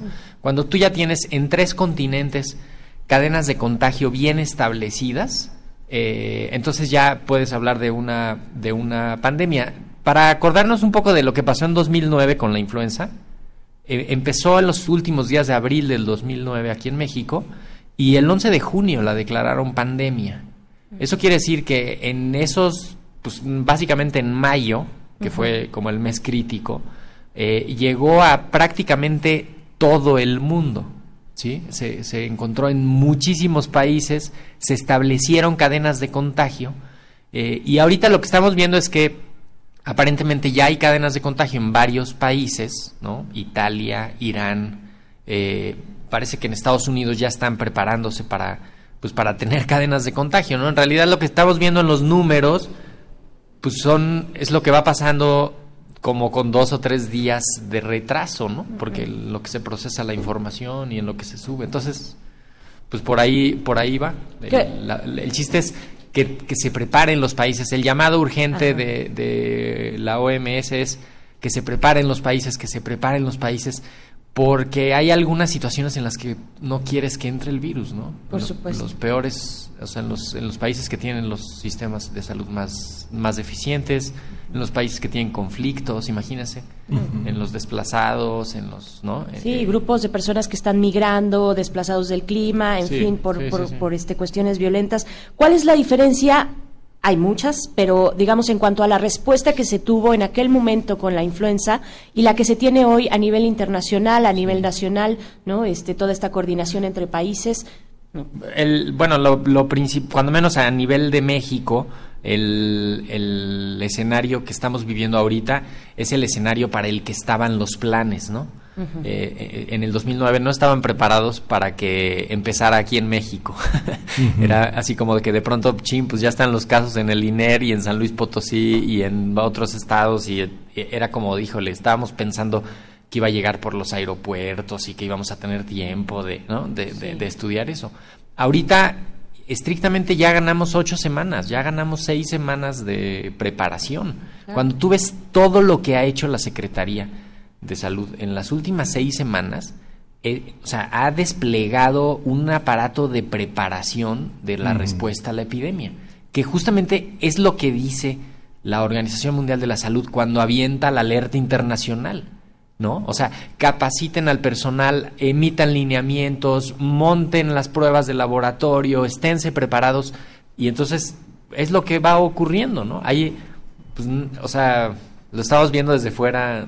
Sí, ayer emitió justamente la Comisión Coordinadora de Institutos, Institutos Nacionales de Salud y Hospitales de Alta Especialidad un comunicado de 30 páginas en el que en el primero, segundo y tercer nivel están estableciendo este, ya los lineamientos y COVID-19 está equiparado al SARS, que es el COVID, COVID-2, ¿no? Ajá, que fue el SARS-1, ¿no? Como el SARS-CoV-1, que es esta epidemia del 2002, que fue muy fuerte y que, pero tuvo, tuvo muchos casos, tuvo muchas muertes, pero duró muy poquito tiempo, se contuvo fácilmente con, con medidas de, pues básicamente de salud pública. Sí, por supuesto.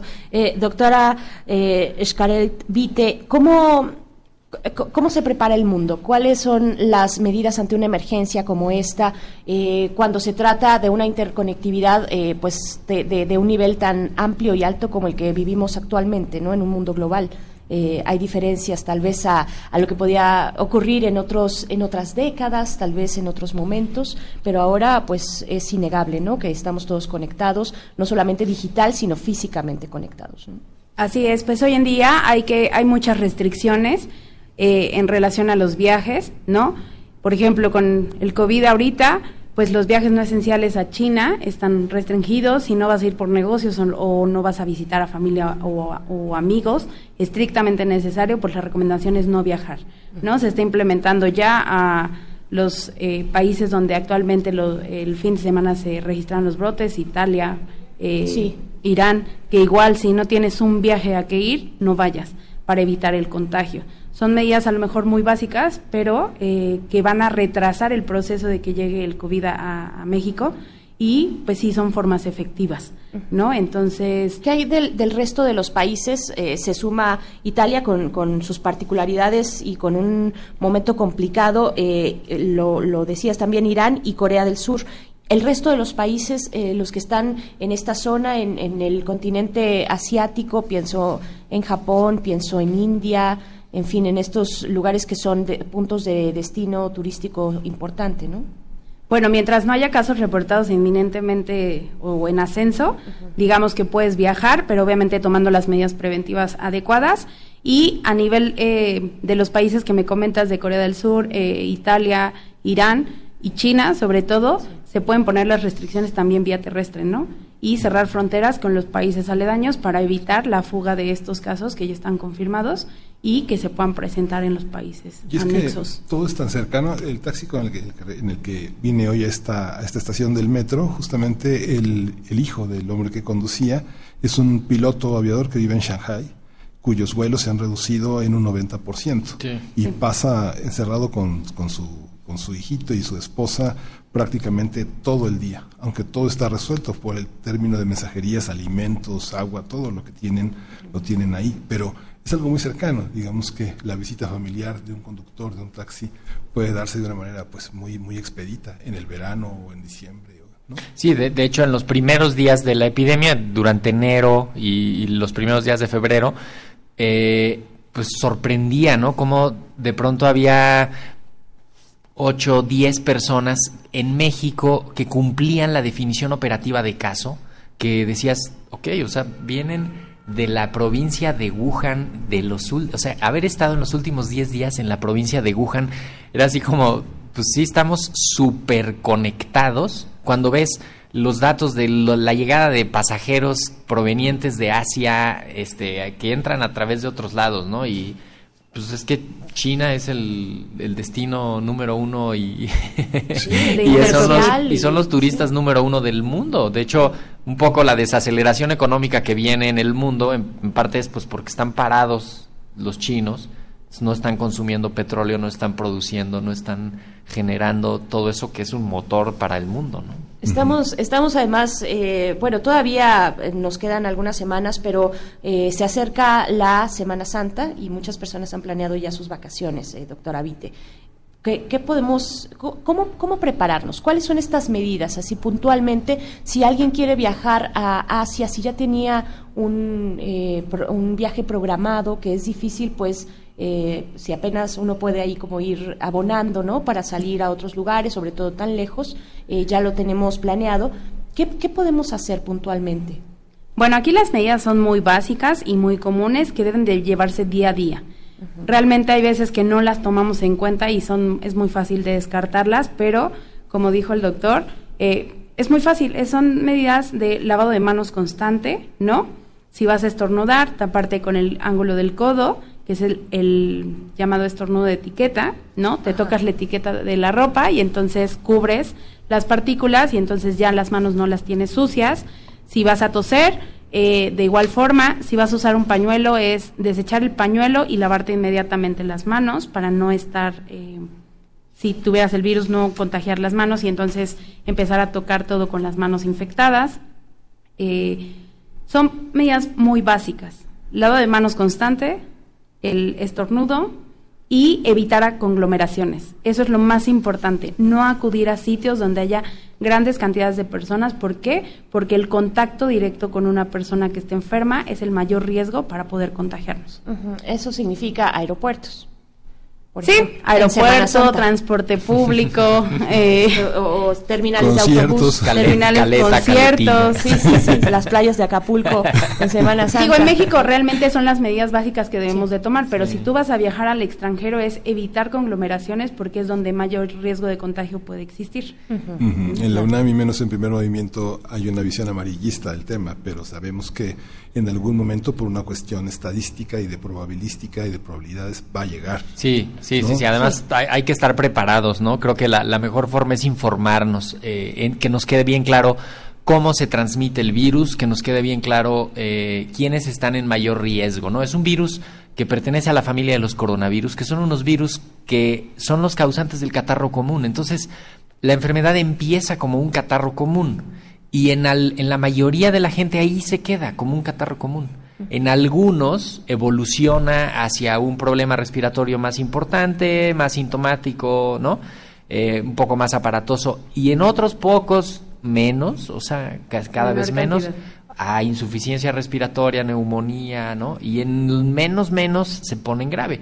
Lo que vemos ahorita es que ya sabemos a quiénes les va peor si les da el coronavirus, que son personas que retrasan su atención, por supuesto, pero personas mayores de 60, 65 años, ¿no? Este, con alguna enfermedad previa, o sea, cardiopatías, enfermedades del corazón, enfermedades de los pulmones, eh, diabetes, enfermedad pulmonar obstructiva crónica, fumadores crónicos, ¿no? Esa, e- esos, ese es el escenario de mayor riesgo. Entonces, pues también hay que enfocarse en proteger a ellos más, ¿no? Y, y evitar que aunque sea un catarrito, pues no te le acerques al familiar que tenga esas características, ¿no?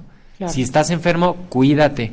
Ponte un cubreboca si andas estornudando, tosiendo con moquito, con, con dolor de garganta. Ponte un cubreboca para que esas gotitas de saliva que van a estar saliendo mientras hablas, esa agarrada de nariz, ese piquete de nariz, este, tal, todo eso, bájale un poco con el cubreboca para que no contagies tú a los otros, ¿no?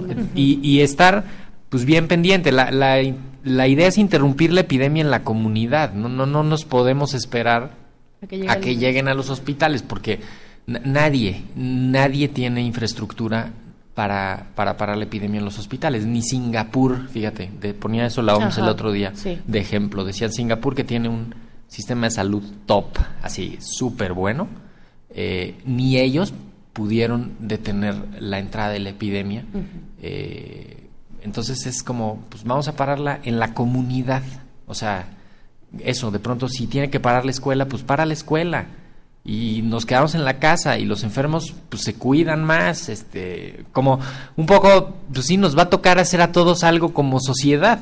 Claro. No, no nos podemos sentar de brazos a ver quién lo salva o quién lo cura, ¿no? Todos tenemos que hacer algo. Nos hemos relajado un poco con las medidas eh, de prevención que nos dejó la influenza, porque finalmente tenemos la influenza encima, todavía está, Todavía. estamos en la etapa, en la, Exacto. ¿no? en la etapa de, de- de influenza importante. Eh, y, y mucho se ha dicho que son un- síntomas muy parecidos, Sí. doctor. Sí, sí, sí, son- Seguimos, seguimos en lo, En lo mismo, son muy parecidos. Exactamente en lo mismo. Es Igual los factores de riesgo son los mismos. O sea, Ajá. si a estos que describí, si les da influenza, se complican. Y Sí. peor, si no están vacunados, peor les va. Y si no reciben tratamiento en las primeras 48 horas antiviral, peor les va. Entonces, vamos, hay una parte en la que ya está bien identificado todo eso, hay que hacerlo, ¿no? Todavía ahorita ves gente que llega mormada, con catarro, este, ¿no? Y que dices, oye, estamos ante una situación más o menos delicada, este, ¿no? O sea, imagínate las, los edificios corporativos de empresas transnacionales que hay en Las Lomas, Reforma, Santa Fe, por toda la ciudad hay. Y que tienen visitantes de todo el mundo y que van y vienen diario porque tenemos empresas transnacionales, este, turismo. Entonces, no podemos cerrar la puerta. Los Y hay- empleadores también, ¿no? Los Perdón, empleadores. Hay que tener... Que ese es un punto, perdón que me quede con el micrófono, pero es que está muy bonita esta cabina. Está muy linda. no, pero mira, los empleadores es un tema muy delicado. La- el, el catarro común y la influenza, el IMSS, por ejemplo, no lo considera riesgo laboral. Entonces, los primeros tres días que falta una persona a su trabajo por una gripa fuerte, no los paga el IMSS, los paga el patrón.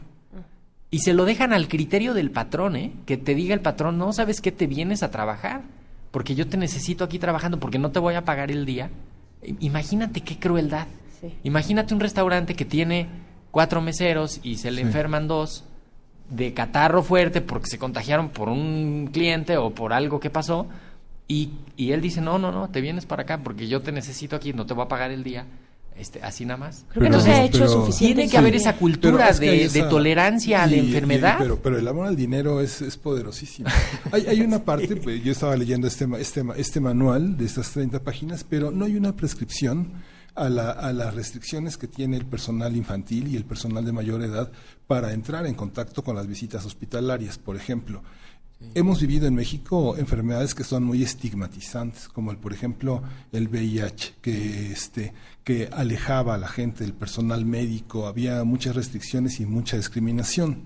Quienes sabíamos cómo funcionaba, pues abrazamos a los amigos que tenían el virus. Sí. Pero en este caso no hay abrazo, sino distancia. Sí. Pero hay que preparar a la gente para que use tal vez el- otro tipo de elementos que no están incluidos en el manual, como tal vez utilizar la cámara de video para saludar al abuelito o que el abuelo, o sea, porque son personas, son, son Claro. límites de población sobre los que uno tiene gran afecto, ¿no? Los, los niños y las personas mayores son siempre entrañables. Cuando uno está en el hospital, pues tal vez que no quisiera ver a- al abuelo, al hijo, ¿no? Claro. Entonces, esta No, parte, esta parte cómo, Sí. cómo, cómo, Sí. cómo promoverla, cómo promover esta parte que no tienen que ir al hospital, tienen que alejarse un metro. El protocolo en el manual del el manejo médico, el manejo de desinfección y el manejo de alguna manera psicológico es eh, todavía hace falta, ¿no? Claro, la parte eh, cultural de, de estas Pues es- emergencias. ¿no? Al final es fuerte porque es no toques, pero es la medida preventiva de las más eficaces que hay. Entonces, si te están diciendo no te acerques a un metro, no te acerques.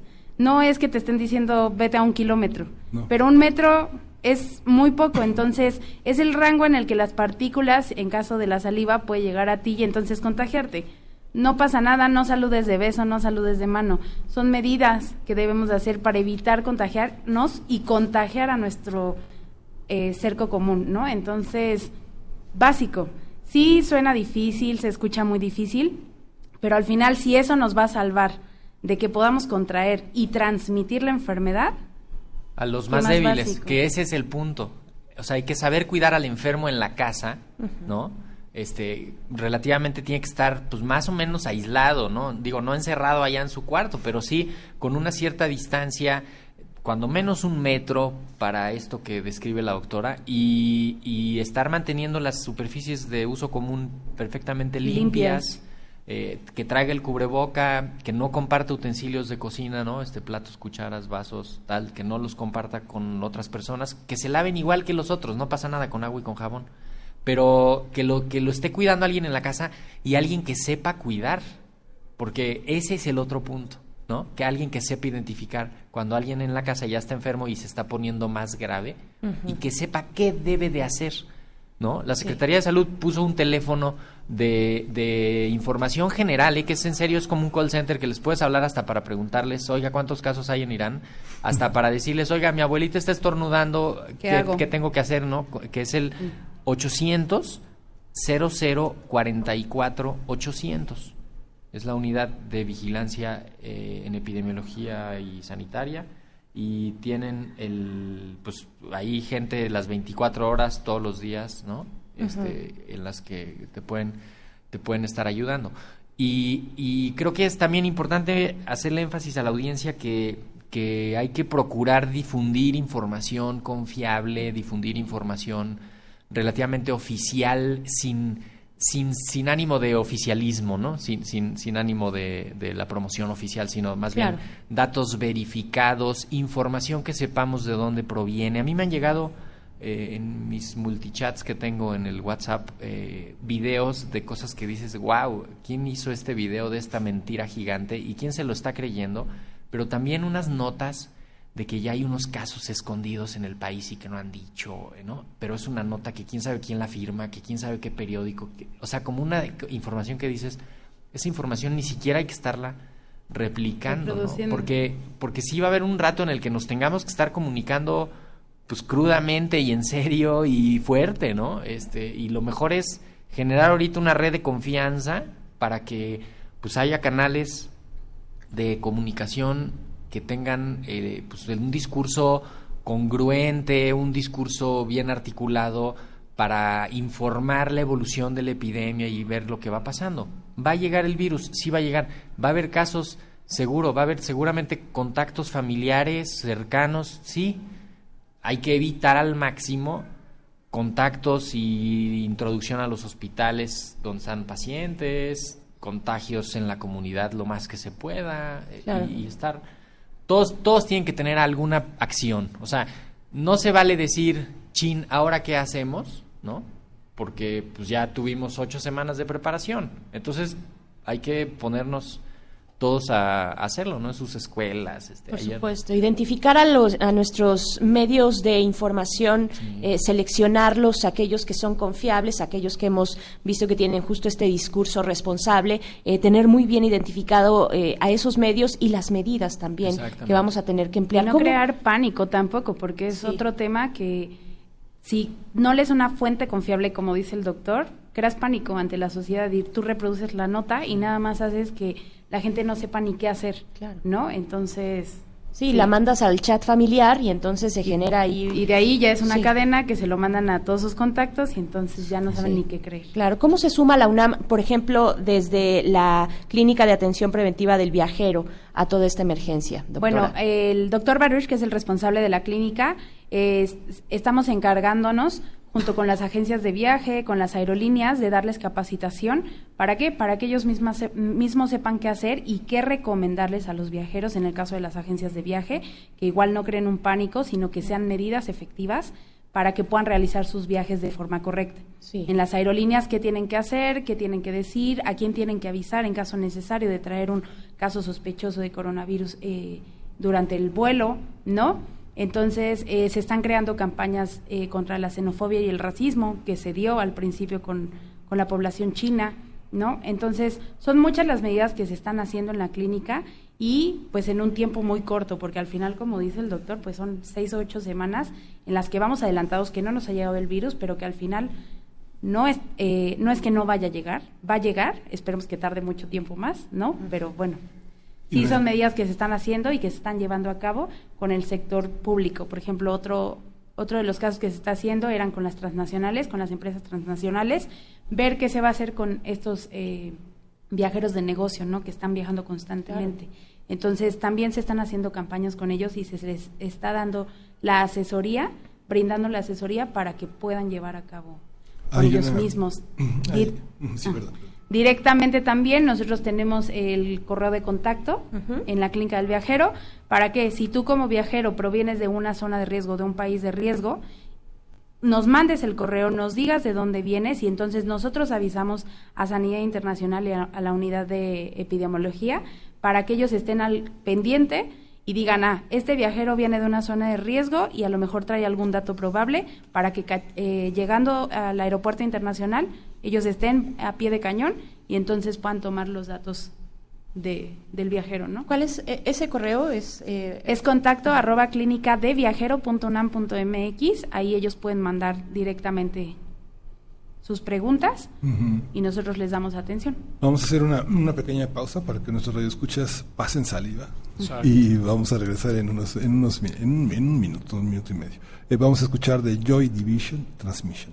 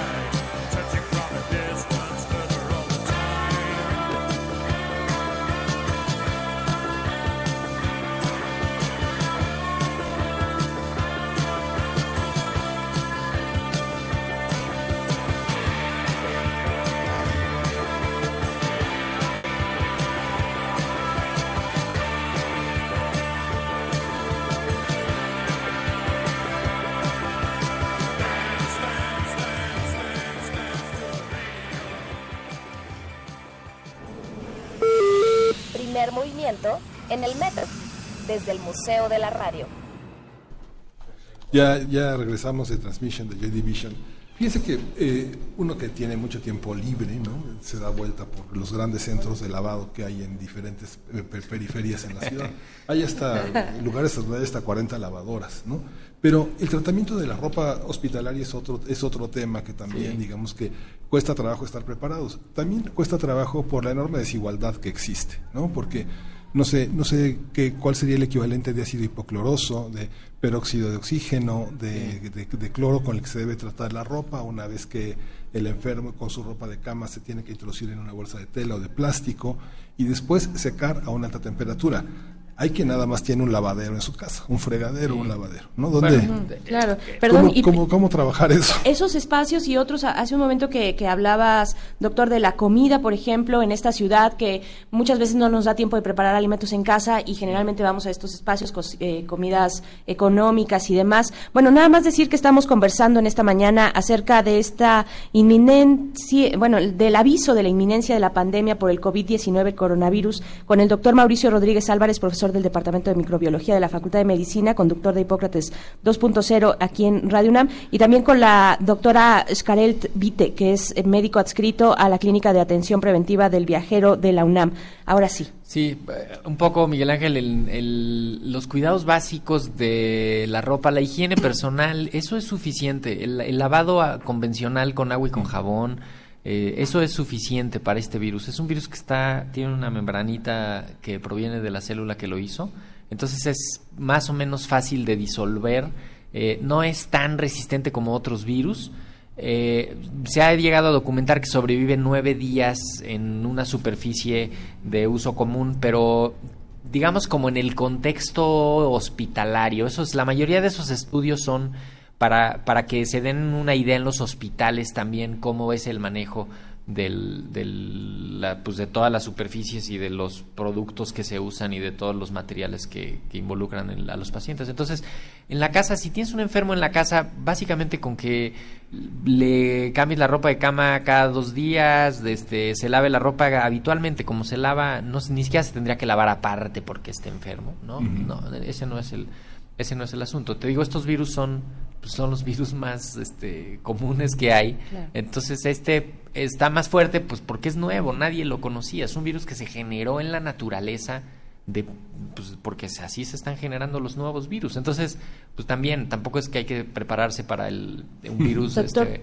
mortífero de, por contacto de la piel, ¿no? Es un virus respiratorio. Pero, pero el, ahora que hablamos de los contextos eh, de sanitarios y, y médicos también, eh, el, el dex- eh, la persona que descubre, el doctor oftalmólogo Ajá. que descubre este coronavirus, pues fallece, ¿no? Sí. Es, es un, fue trágica esta, esta historia, ¿no? En un contexto de, de un hospital. ¿no? Sí. Donde Ahí, las superficies deberían estar cuidadas, donde deberían... Sí, el, el asunto del en, en China se les digamos se les multiplicó la epidemia, se amplificó la epidemia en los hospitales. Eh, cuando ves las tablas, la, la tasa de contagio dentro del hospital es altísima y, y muchos de los del personal de salud se contagió en la comunidad, pero fue al hospital, ¿no? Claro. Porque ahí tuvieron un problema de, de, o sea, muchos casos en poco tiempo y na- todavía nadie sabía, ¿no? Ni, ni, ni estaba la advertencia así generalizada.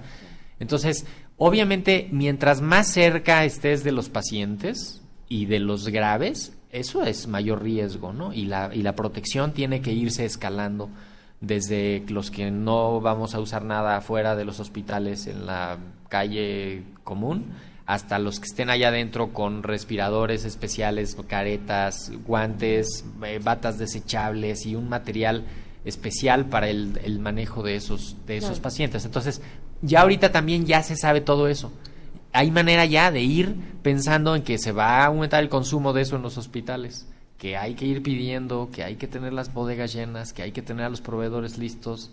O sea, eso es preparación. Todo Sí. eso implica preparación. Claro. Nosotros, los ciudadanos Sí. de la calle, del metro, Aquí en el metro, aquí en el metro, es- no debemos de andar usando los cubrebocas estos especializados que les llaman N95, que se ven así como unas mascaretas súper profesionales. Ajá. Eh, esas hay que dejarlas para los hospitales, porque ahí es donde está más grave el asunto. Si, si tú traes en la vida cotidiana una careta de esas, de un Sí. respirador N95, n- probablemente te va a dejar de funcionar porque lo vas a estar usando mal, porque te va a molestar, porque no vas a poder respirar bien y entonces lo vas a traer chueco y tal. Y que lo traigas tú en la calle significa que no lo trae alguien en, En el el hospital, hospital. porque tú lo traes, ¿no? O sea, es, es una cosa de Pero qué tal justicia que distributiva. qué tal que es el que conseguimos en la última crisis ambienal aquí en la Ciudad de México, No, que esos algunos hay que dejárselos, dejárselos a las clínicas. y no a los vas a poder sí. de esos tampoco. ni No, con ni ella besos, ni ni- sin ella. ni y- saludos, no. ¿Cuáles cuáles usar? ¿Cuáles son y de qué manera correcta eh, se pueden utilizar de manera correcta estos cubrebocas? Bueno, los cubrebocas quirúrgicos azules o blancos con Sí. resortito, esos serían como los básicos, sobre todo para los que estén enfermos y para los que estén en contacto con enfermos, un poco para evitar que te toques la nariz, que te salpique directamente, ¿no? Que, que el enfermo este, escupa, estornude, tosa y ahí salgan volando las micropartículas de saliva. Sí. Para- ese es el obstáculo. Obviamente no se trata de la ultrafiltración para que el virus se quede atorado en el filtro. Eso, eh, para eso existen otro tipo de filtros, ¿no? Pero el, el chiste es ese, ¿no? Que no te que no te salpique, que tú no salpiques y, y básicamente, te- si traes un cubreboca mal, te puede dar una falsa sensación de protección y eso también es peligroso porque Claro. tú por traer el cubreboca te sientes ya que estás listo y que estás protegido y entonces pues, te descuidas, ¿no? Y ya no te vas a estar lavando las manos, ya no vas a usar el gel con alcoholito, vas a estar cerca del enfermo, al- vas a saludar de beso porque al cabo tú estás con tu escudo protector. Y e- esa falsa sensación de protección es la que luego amplifica las epidemias porque justamente, no, pero si yo traía cubrebocas, pues sí, pero lo traías así como el, el tamalero de aquí afuera del metro. Como bigotito, de la nariz para abajo. Abajo y- de la nariz, Pero ¿no? hay muchas preguntas en, eh, de quienes nos escuchan Sí, eh, sí. en redes sociales y demás. ¿Qué está haciendo la UNAM? Por ejemplo, bueno, primero una muy puntual, Eder Jiménez pregunta dónde puede bajar carteles o ayuda visual para publicar en su centro de trabajo, Ya. eh, pa- y, y, por ejemplo, para el correcto lavado de manos, ¿no? Para este Bueno, tipo de la, la Secretaría tiene una página dedicada a lo del coronavirus, la Secretaría de Salud de México Federal tiene una página dedicada al coronavirus y ahí hay y algunos infográficos y ahí hay imágenes descargables. Este, al rato les ponemos en, en las redes la, la liga básica para eso. La Organización Mundial de la Salud también tiene en cinco idiomas la, justamente esto que necesita nuestro, nuestro amigo. Radio Escucha, ¿no? Sí. El- un, un PDF que lo puede imprimir y pegar en la puerta, ya está hecho, no hay necesidad de que consigas un diseñador y un... Que te ajuste el tamaño de infectólogo. No, no, página no. y que te... Eso ya está y hay que replicarlo. Sí. Y nosotros en la UNAM estamos generando materiales que, que también van, o sea, ya algunos ya están en las redes. Tengo entendido Sí. que la clínica El Sí, Viajero en la, en la página de la clínica también pueden encontrar información. Hay específicamente una pestaña de coronavirus, entonces ahí Ah. eh, se actualiza la información diaria y también pueden encontrar videos sobre coronavirus para que puedan reproducir en... ¿Es clínica del viajero.unam.mx? ¿O cómo, Sí. cómo es, esa Sí. es la página? Así es. Una persona con influenza o con un coronavirus, ¿cuál es el tratamiento? Digamos que eh, el tratamiento es parte, del- el cuidado es parte del tratamiento, pero ¿cuáles serían como los lineamientos así que la gente puede seguir? Nos preguntan por teléfono. Pues mira, de entrada no automedicarse, ¿no? El, el- la mayoría de los casos, eh, influenza es diferente. Influenza sí. te da sintomatología muy fuerte, este, te quedas tirado en la cama como si te hubiera pasado un tren por encima. Eh, fiebre alta, dolor de cuerpo, de músculos. Pero pensando más bien en, el- en- en la etapa inicial, el- como el catarro común, que todavía no se pone tan grave, medidas generales, ¿eh? Abundantes líquidos, no automedicarse, control de la fiebre con el método que usen habitualmente, si es eh, paracetamol, eh, que, la dosis habitual que utilizan para la fiebre, eh, si utilizan algún antiinflamatorio también este, de manera habitual en este tipo de casos, eh, se puede utilizar.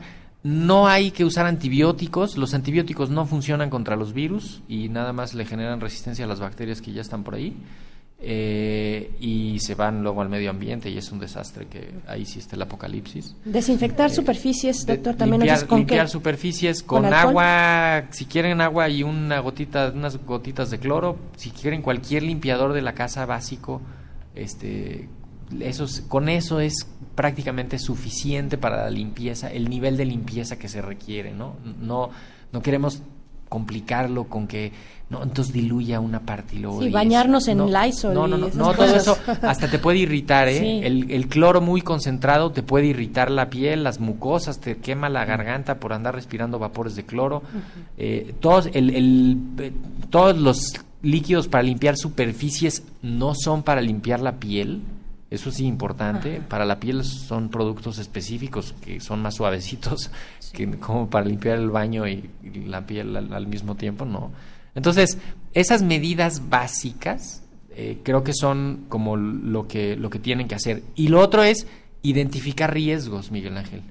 Eh, si alguien por ejemplo una embarazada pues, tiene que cuidarse más porque su cuerpo va a reaccionar diferente una persona obesa con diabetes con enfermedades pulmonares tal tiene que cuidarse más eh, porque justamente es a quienes les va a ir peor si les da influenza o coronavirus o otra cosa, pues a esos, ¿no? Entonces Oigan, también- hay, hay que cuidarse ahí. La, la UNAM también, eh, ya hemos comentado aquí, eh, se ha difundido a esta, esta comisión especial para, para el coronavirus, para el COVID-19.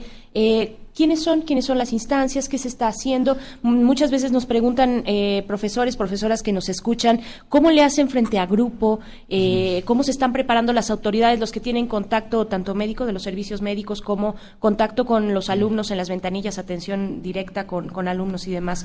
Eh, ¿Qué decir? Bueno, desde hace unas semanas se integró una comisión de, de especialistas de diversas disciplinas Eh, para atender esta emergencia. El, de- dentro de la UNAM se está articulando el trabajo que están haciendo. Eh, hay investigadores de ciencias básicas, de biotecnología, la doctora Laura Palomares, el doctor Carlos Arias, la doctora Yolanda López Vidal de, de la Facultad de Medicina, el doctor Samuel Ponce de León es Sí, el, coordinador del, del grupo, está el doctor Antonio Lascano, están... eh, doctor Malaquías. El doctor Malaquías López también de la Ajá. Facultad de Medicina, la doctora Marichuy Jiménez de Jurídicas, eh, se me está pasando alguien, Jorge Baruch también del, De la Clínica como, del como vocero. Eh, yo estoy ahí también como Sí. vocero para ayudar a, pues, a dar entrevistas y a comunicar y a generar documentos. Eh, la Dirección General de Atención de la Salud tiene una presencia importante. La primera, digamos, lo primero que hemos hecho es pues, capacitar y, y hablar con el personal que atiende en los consultorios de los campus del- de la UNAM. Esa es como la, una de Ajá. las acciones más directas. Se están generando materiales para difundir hacia el interior de las escuelas y en la periferia de la comunidad para, pues, para estar al tanto, estar alertas de la situación. Eh, y justamente todos estos protocolos de, de qué hacer si en un grupo hay un enfermo, dos enfermos, tres enfermos, qué pasa si en una escuela hay tres salones afectados, ¿no? Toda esta Sí. fórmula se está, pues se está preparando toda la documentación para hacerlo. Creo que de entrada a los profesores así directamente sí valdría la pena eh, que sean un poco más tolerantes en el sentido de que Mm. si no es indispensable que la persona vaya y está un poquito enferma, pero que no vaya al salón, ¿no? O sea, entiendo que hay algunas veces eh, un criterio un poco estricto de decir, no, no vienes porque vienes, este, ¿no? Sí, de Eh, 20% de faltas y adiós. Sí, o, o que si está muy grave, ¿no? Este también, Sí. eh, que, que solo estando muy grave que puede ir al hospital y entonces sí que le digan. Pero bajar un poco ahí ahorita en esta temporada, eh, si alguien ven que está visiblemente enfermo, ¿no? Que está estornudando, que está así acatarrado, que está mal. Sudando, pálido. No, no, no, cubrebocas y as- o a servicios médicos o a tu casa, porque así es como se van a hacer los contagios en la en la comunidad y no eso justamente eso es lo que no Claro. lo que no queremos, ¿no? Imagínate un grupo de 30, de 40, de 50 Sí, alumnos. en nuestra universidad que no se da abasto con los espacios. Doctora, lo- ¿cómo se suma también la clínica del viajero a esta comisión especial? Pues como voceros, bien lo dijo el doctor Mauricio, ¿no? Estamos implementando, como ya te había comentado, de dar asesoría a, la- a las empresas, a las agencias de viaje, ¿no? ¿Para qué? Para difundir y que no se, eh, pues no transmitir el virus, ¿no? Y que Sí. todo el mundo esté alerta de qué es lo que va a pasar y cómo tiene que actuar en caso de que llegue. Y la parte del personal médico, que el personal médico a veces tiene una enorme grandiosidad. Hay una parte en la que la gente piensa que no le va a suceder nada, que es eh, implementar medidas de manera permanente para que ellos mismos puedan atender a los pacientes.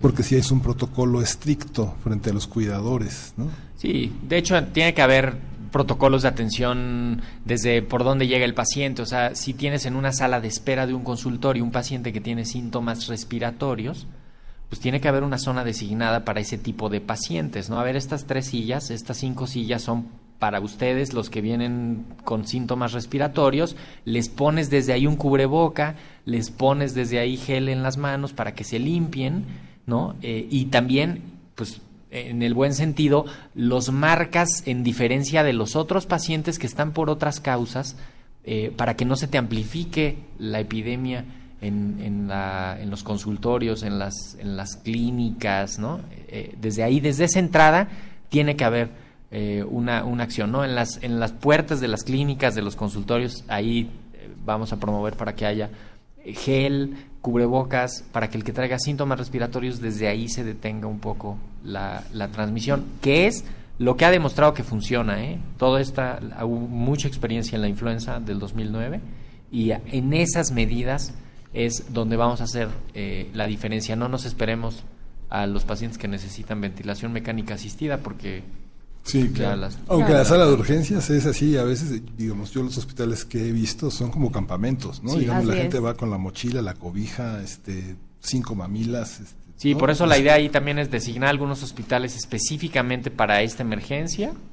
La Secretaría ya está trabajando, creo que ya nombraron cuatro hospitales en la ciudad y, y preparar la atención para eso, ¿no? Y lo más importante, no asustarse, eh, no estar alarmados, a estar pendientes, replicar la información confiable y pues estar listos para los, la siguiente semana. Lo que es inminente que, que llegue a nuestro país el Así COVID-19 es. en algún momento. Eh, pues les agradecemos mucho eh, esta conversación interesante, necesaria. Seguiremos eh, buscándoles, buscando Sí, a todos los que conforman esta comisión de la UNAM. También doctor Mauricio Rodríguez Álvarez, profesor del Departamento de Microbiología de la Facultad de Medicina, conductor de Hipócrates 2.0 los días martes a las martes, 6 de la tarde. de Ayer la tarde. hicimos un programa en vivo de una hora, muchas llamadas, muy, Muy buena bien. interacción. La gente quiere saber de este tema Por y- y, supuesto. estamos ahora sí que sin parar ya. Muy bien, los vamos a escuchar. Ya está. en el podcast. También doctora Xcarelt Vite, médico adscrito a la Clínica de Atención Preventiva del Viajero de la UNAM. Muchas gracias. A ustedes. Gracias a ambos. Ahí están conta- eh, contacto arroba clínica del viajero.unam.mx y también la línea de información 800 00 44 800 donde pueden despejar todas sus dudas. L- En nuestras redes sociales están todas estas referencias. Vamos con música. Esto es de los La canción es El Expreso de Bengala.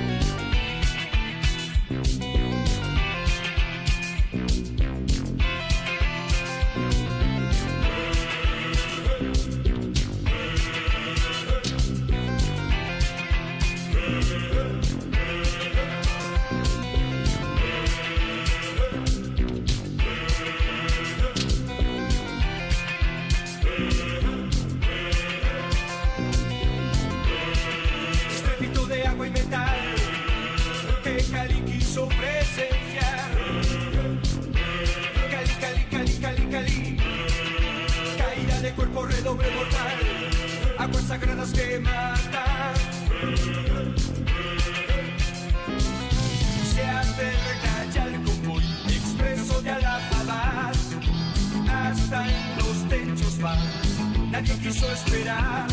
Se acerca. Se acerca.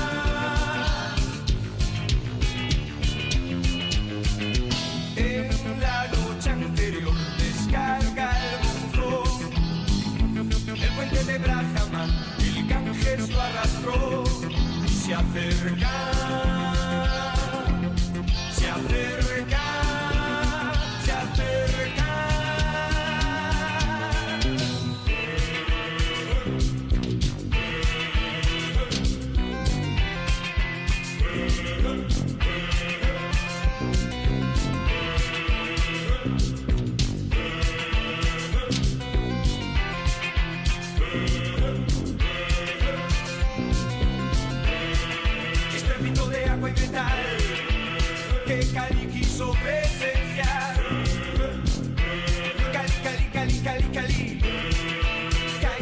Cuerpo redoble mortal. Aguas sagradas que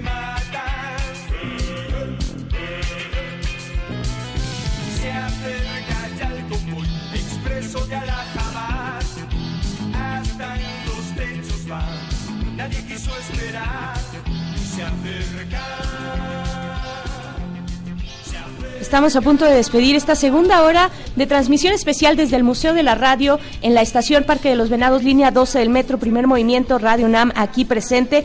Queremos saludar a eh, Silvia Hugo, que está por aquí. Ahorita se acaba de salir de la cabina, nos tomamos unas fotos. Roberto Riva, igualmente. Alfonso de Alba Arco seguía por aquí, estuvo toda la conversación pasada con nosotros. Guillermo Turret, eh, también, todos radioescuchas, eh, pues fieles a esta, eh, a esta radiodifusora universitaria. Miguel Ángel, nos estamos despidiendo Sí, ya. Nos estamos despidiendo de la radio Nicolaita y bueno, nos vemos, nos escuchamos en la siguiente hora, ya son las nueve de la mañana en punto, quédese con nosotros. La próxima poesía necesaria es nada menos que de Benito Taibo. Así es, quédense. que quédese. Volvemos después del corte. Síguenos en redes sociales. Encuéntranos en Facebook como Primer Movimiento y en Twitter como arroba PMovimiento. Hagamos comunidad.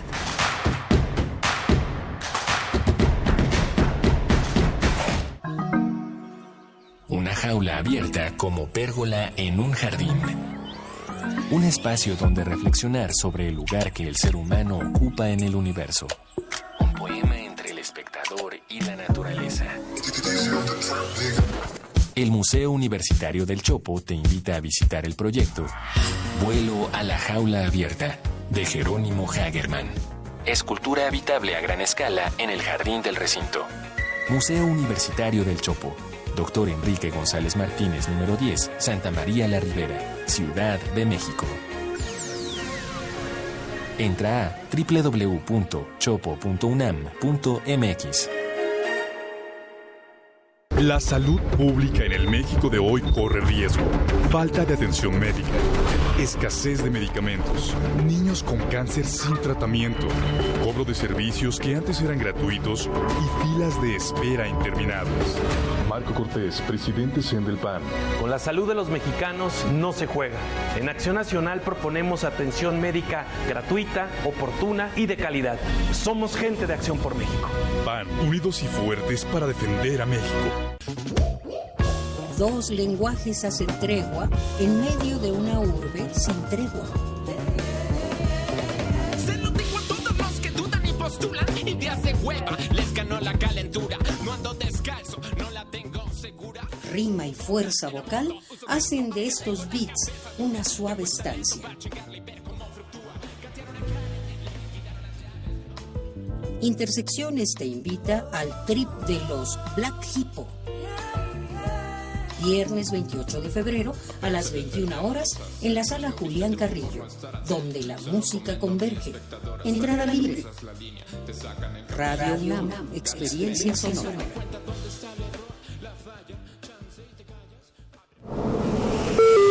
Primer movimiento en el metro, desde el Museo de la Radio.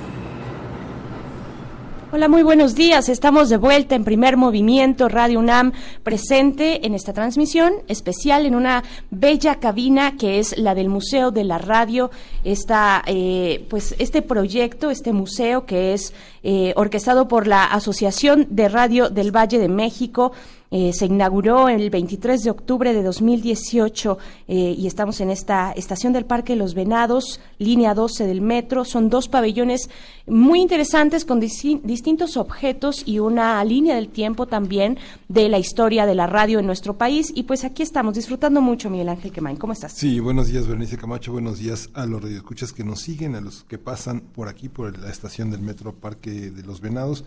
Hemos tenido un programa muy interesante. Ayer el profesor, el doctor Mauricio, eh, Mauricio Rodríguez Álvarez estuvo en Hipócrates 2.0, un programa dedicado al coronavirus, y ahora esta hora dedicada a estas prevenciones, a esta necesidad de descargar, de promover, de pegar materiales explicativos sobre el lavado de manos, los protocolos, la necesidad que tenemos de anticiparnos a un futuro que va a llegar y del que no debemos temer, que debemos estar este, con, con protocolos de atención muy particulares para enfrentar esta, esta pandemia que ha tocado ya varios puntos en el mundo y que ha cobrado víctimas irremediablemente, pero que esperemos que entre nosotros la lección de la influenza y la lección de trabajar eh, coordinadamente entre nosotros pueda paliar un poco esta amenaza, ¿no? Por supuesto, y aquí en, Radio UNAM, en todos sus espacios, en primer movimiento, pues nos dedicamos a lo que nos corresponde, que es eh,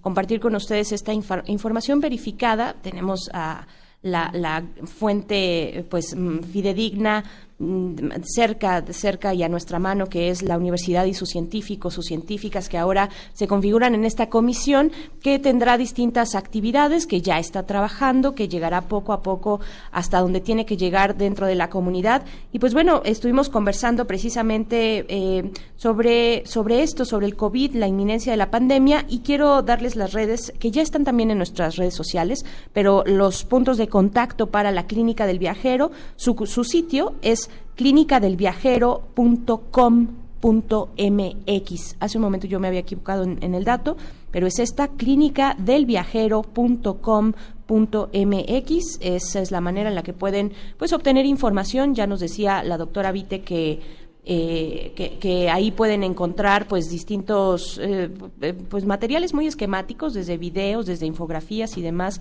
para tener las precauciones necesarias si es que vamos a viajar. Hay que prepararse en lo que viene que es la eh, la Semana Santa, la semana de vacaciones, pues bueno, si tienen programados algunos viajes, pueden acercarse ahí a la Clínica del Viajero de la UNAM para tener información e ir bien preparados a donde sea que, que nos dirijamos, ¿no? Sí, y bueno, continúan las actividades en la Feria Internacional del Libro eh, de, eh, de Minería aquí en la Ciudad de México y bueno, estamos eh, en este seguimiento mañana, el, próximo, el próximo viernes y sábado Radio UNAM va a continuar sus transmisiones con nuestros conductores, nuestros locutores, durante dos horas en cada uno de los días eh, de la feria. Recuerden que Colima es el estado invitado de honor, vale la pena conocer las publicaciones, lo que circula, desgraciadamente nada más en el estado, porque son publicaciones que tardan mucho en viajar a las librerías y tienen una vida muy corta en las mesas de novedades, pero hay verdaderos trabajos muy interesantes. Colima es un estado que coedita con gran parte de los estados del norte del país, que coedita mucho con Jalisco, con Puebla y con la universidad. Vale la pena asomarse a estas, claro, a estas- con a estas- Michoacán también. a estas, oh, novedades. Por supuesto, y, y un reconocimiento a todos los escritores, artistas, escritoras, en fin, eh, poetas que hacen un trabajo muy, muy valioso, talleristas también independientes allá en Colima, eh, porque, porque es una sociedad pequeña, es un estado pequeño de entrada, eh, y, que, y que apenas está encontrando esas, esas vías de tener eh, opciones culturales eh, autogestivas, por ejemplo, no fuera de las líneas del Estado, que se puedan generar sus propias fuentes de empleo, incluso como artistas, no como escritores también. En fin,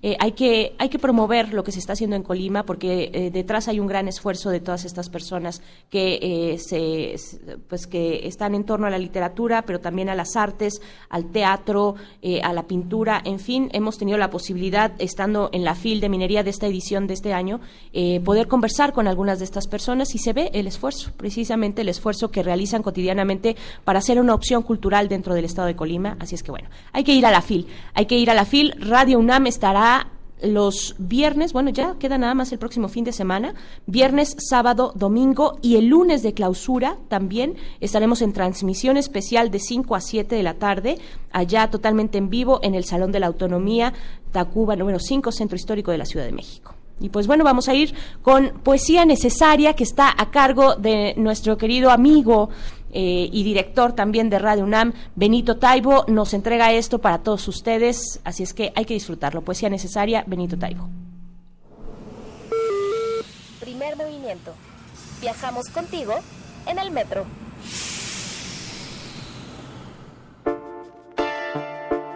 Es hora de Poesía Necesaria.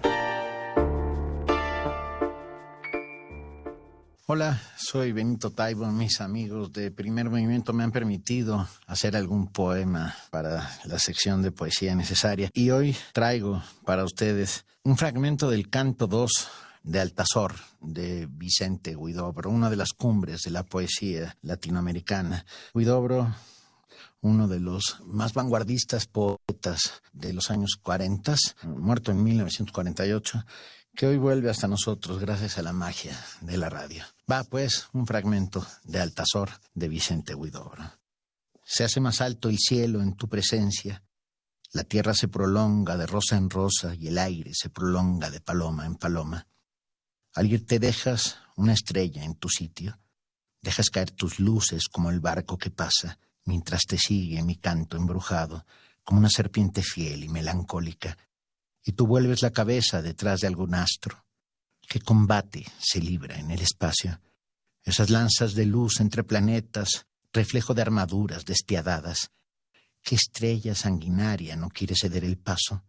¿En dónde estás, triste noctámbula, dadora de infinito, que pasea en el bosque de los sueños? Heme aquí, perdido entre mares desiertos, solo como la pluma que se cae de un pájaro en la noche.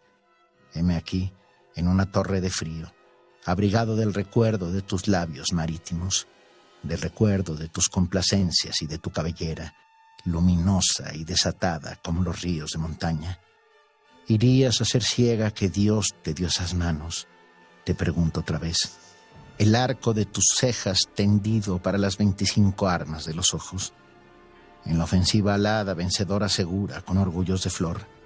Te hablan por mí las piedras aporreadas, te hablan por mí las olas de pájaros sin cielo, te habla por mí el color de los paisajes sin viento, te habla por mí el rebaño de ovejas taciturnas, dormido en tu memoria, te habla por mí el arroyo descubierto, la hierba sobreviviente atada a la aventura, aventura de luz y sangre de horizontes, sin más abrigo que una flor que se apaga, si hay un poco de viento.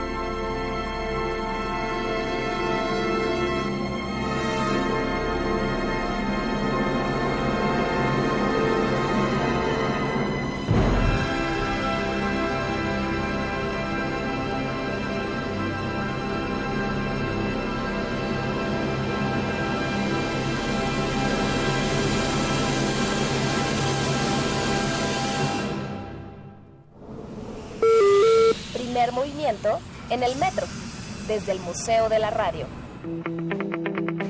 La mesa del día.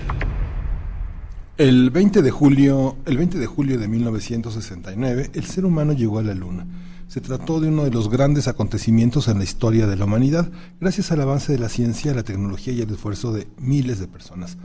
Ellos pusieron creatividad tecnológica, actitud, voluntad y diversos recursos para lograr esta enorme hazaña.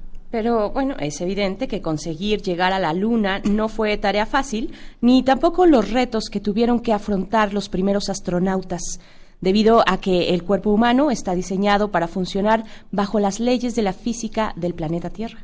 En el espacio, el cuerpo humano se debilita, pierde masa muscular y esquelética y sufre atrofia. Así lo demuestran los estudios realizados a miembros de la Estación Espacial Internacional. Otros efectos sobre el cuerpo humano al permanecer en el espacio es que muchas partes del sistema cardiovascular se ven afectadas sin la presencia de gravedad, así como el sistema inmunológico y la capacidad aeróbica. Vamos a conversar sobre las posibilidades que tiene el ser humano para vivir fuera del planeta Tierra y para ello está con nosotros el doctor Carlos Alicrup Díaz de León. Tuvo una enorme ausencia aquí entre nosotros, pero ya está aquí. Él es piloto aviador, es médico aeroespacial y es médico de la misión análoga a Marte. Bienvenido, bienvenido Carlos, mucho gusto de tenerte aquí de nuevo. Oh, muchas gracias, gracias por la invitación y saludos a todo tu auditorio. Un gustazo estar de nuevo con todos ustedes. Al contrario, tenemos mucho que conversar, mucho que preguntarte, doctor eh, Carlos Salicrup. Primero, ¿cómo se prepara un médico espacial? Eh, bajo esas condiciones, ¿cuáles son los parámetros, este contexto que significa estar en el espacio, salir de nuestro, eh, de nuestra casa, de nuestro hogar, que es la- que el, planeta Tierra? Bien, pues la medicina aeroespacial, se, se estudia medicina aeroespacial eh, primero, es una especialidad médica como cualquier otra, como cirugía, como pediatría, como anestesia. Eh, tenemos un consejo avalado por la, este, la CONASEM y todo esto aquí en México, ¿no? Y de las materias que llevamos, medicina de aviación, medicina espacial, pues también llevamos todo lo que son los espacios o los ambientes más hostiles que hay en la Tierra. Medicina de alta montaña, medicina del desierto, medicina polar, medicina subterránea, eh, medicina hiperbárica o submarina. eh, y también somos investigadores, somos peritos en accidentes aéreos a nivel médico. Eh, vemos mucha epidemiología de medicina ocupacional, de cómo deben de estar acomodadas las luces, qué tipo de asientos debemos usar, qué distancia, tal vez de repente los ingenieros crean una nave o crean un avión eh, eh, nuevo, pero se les olvida que un ser humano va ahí sentado. Claro. Entonces hay que ver que precisamente las perillas y todo vayan a una distancia que el ser humano lo pueda hacer.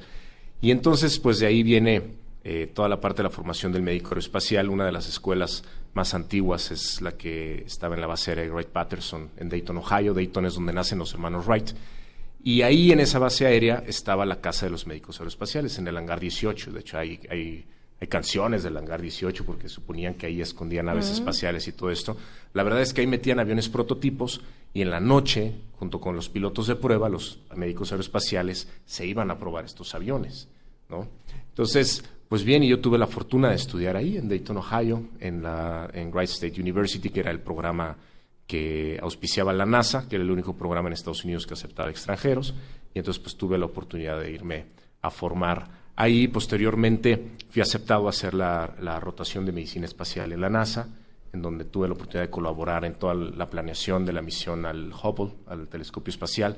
Había dos transbordadores espaciales juntos ahí en ese momento, entonces había que hacer toda una gran planeación, simulacros de qué pasaba si uno fallaba y el otro salía al rescate, todo este tipo de cuestiones. Y bueno, en todos los experimentos que hubo ahí, después tuve la oportunidad de estar regresando continuamente a más lanzamientos, a más aterrizajes, a más experimentos, todo esto hasta que se finalizó la era del transbordador espacial, pero ahora nos dedicamos a investigar sobre qué es lo que le pasaría al ser humano o cómo le vamos a hacer para poner un ser humano por largo tiempo en la Luna y en la misión a Marte. ¿Por qué no después en la misión al más allá? Al más ¿No? allá, Donde al infinito decían, y más allá. decían, oye, mira, descubrimos unos planetas que están a 40 años luz de la Tierra, ¿no? Y dices, 40 años luz, ok. Supongamos que tenemos una nave o, o logramos eh, fabricar algo que nos propulse a la velocidad de la luz. Vamos a tardar 40 años en llegar. Entonces, los que nos vayamos ya no vamos a hallar, van a llegar nuestros hijos. Y desde el punto de vista eh, científico, pues va a haber los que educar. Hay, hay unos que los vamos a tener que formar como ingenieros, otros como pilotos, otros como médicos, otros como veterinarios, eh, otros como científicos, como biólogos, como investigadores. Tiene que haber historiadores, alguien siempre tiene que haber un trovador, alguien tiene que contarnos la historia de qué es lo que está pasando. Eh, entonces, imagínense la complejidad de todo esto para la raza humana, ¿no? Eh, si nosotros aquí dentro del Museo de la Radio ahorita cerramos las puertas y nos vamos a Marte, a una misión que tal vez dure durante año y medio, una misión que nos lleve año y medio, eh, en lo que vamos, estamos y nos regresamos, pues imagínense qué es lo que va a empezar a suceder aquí, Ay. ¿no? Ah, Carlos, hay una, hay una diferencia. Tú estudias en Estados Unidos, pero hay una diferencia en la formación de los eh, eh, eh, astronautas de los de la- de la- del mundo ruso. Hay una visión distinta del cuerpo, de la idiosincrasia, de la disciplina, de las concepciones que se tiene sobre el espacio, o es igualita. Mira, la carrera espacial ya es una ya es algo universal, es algo que ya- en lo que ya participan todas las naciones. Lo vivimos mucho cuando nos ha tocado colaborar con la Agencia Espacial Europea, en donde ellos están tan acostumbrados a ver gente de todos sabores y colores que uno es uno más. Y en las misiones espaciales así es. Uno colabora como equipo. De hecho, si uno no colabora como equipo, uno no, no está ahí, uno no, a uno no lo aceptan. El trabajo en equipo es lo primordial para las misiones espaciales. Eh, eh, se vamos, nos vamos turnando en estas misiones que me ha tocado hacer, en donde emulamos una misión a Marte. Eh, no dejan de ser misiones porque son en ambientes extremos, son en ambientes hostiles, en donde pues si algo sale mal o se compromete la misión o también alguien puede salir lastimado. Entonces, eh, pues aunque uno sea el comandante de la misión, hay un día en el que a uno le toca limpiar el baño y el baño en cero gravedad, pues no Es un reto.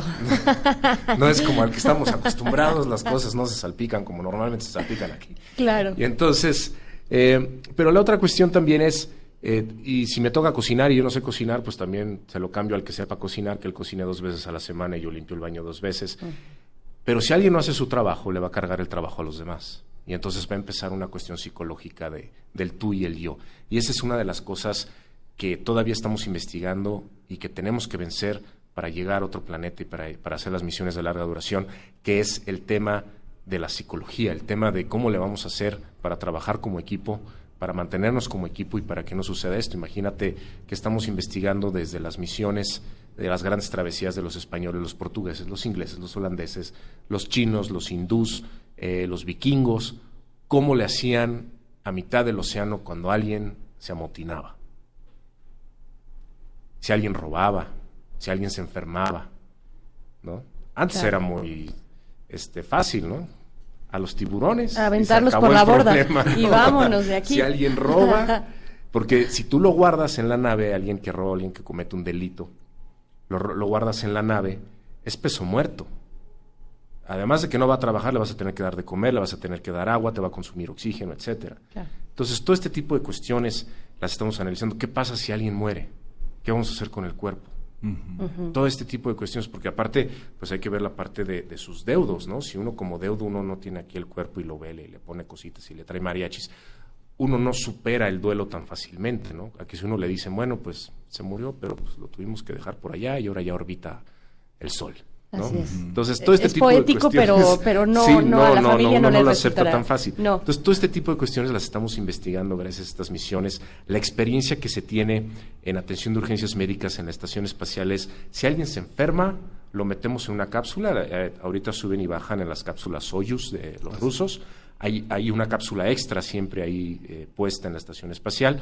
Entonces, en las emergencias médicas graves que se ha tenido, meten al astronauta o al cosmonauta o al taikonauta o como quieran ahora, lo meten al, a la cápsula y en una entrada balística en cuatro horas está llegando a Kazajstán. Y de ahí de que toca Kazajstán, en menos de una hora ya está en una sala de terapia intensiva en un hospital. ¿Qué urgencias graves? ¿Qué, qué urgencias bárbaro. graves hay? ¿Qué urgencias? Que no, que Pues puedan, bueno, que no sí, puedan resolver. tenido ¿Para que qué nos- van que- que preparados, ha no? obligado a, a regresar a la Tierra desde la estación espacial de esta forma son arritmias cardíacas, cálculos renales, cosas de este tipo, por la misma deshidratación y la misma resorción de los huesos, como no, los huesos no se están comprimiendo y elongando como pasa en el espacio, se, se, se- se desmineraliza. Es una osteoporosis por falta de gravedad, digamos. Y ese calcio se acumula en la sangre y la sangre se- al filtrarse en los riñones se acumula ahí el calcio y entonces pues hacemos piedras de calcio. Entonces de repente se atora una piedra de estas allá arriba y pues No, bueno, es muy- pobre. ¿no? Sí. Pero bueno, eh, ahora estamos viendo qué es lo que va a pasar y desarrollando todos estos protocolos, por eso son todas, todas estas misiones que les llamamos análogas, eh, que las hacemos en los Himalayas, en los desiertos, las hacemos en lugares muy confinados, en donde, bueno, ¿qué pasa si a alguien le da apendicitis y ya estamos en el punto de no retorno a la Tierra? Ya, ya, ya no podemos regresar porque se aborta la misión O sea, y ya no hay combustible para regresar. Hay que llegar al, al siguiente planeta, ¿no? Entonces, Pues ¿qué es lo que vamos en a tu hacer? compañero de al lado y en su pulso, ¿no? ¿no? Entonces, este, Su buen pues, pulso. todos estos protocolos médicos los estamos desarrollando. ¿Qué pasa si alguien de repente, esto ha pasado en las, eh, ahorita por ejemplo, en, en- hay la, la base Concordia, las bases que están en el Ártico, en, en la Antártida, eh, tenemos ahí eh, estudios de gente que vive ahí un año solos. Están solos ahí durante, ahorita hay un médico de, eh, patrocinado por la Agencia Espacial Europea que está completando su año solo en, en uno de nuestros cascos polares. Parecen super, super personas, super hombres y super mujeres cuando Sí, nosotros los vemos desde acá. Sí, o sea, pero en un nivel eh, de verdad que, que parece parece eh, supra, suprahumano, ¿no? Sí, y, y hubo un caso que, que está una doctora ahí, me parece que era una bióloga, y de repente se palpa un tumor en una de sus glándulas mamarias, ¿no? Imagínense qué pasa eso en Marte. ¿Qué vamos a hacer? ¿no? ¿Qué es lo que va a pasar?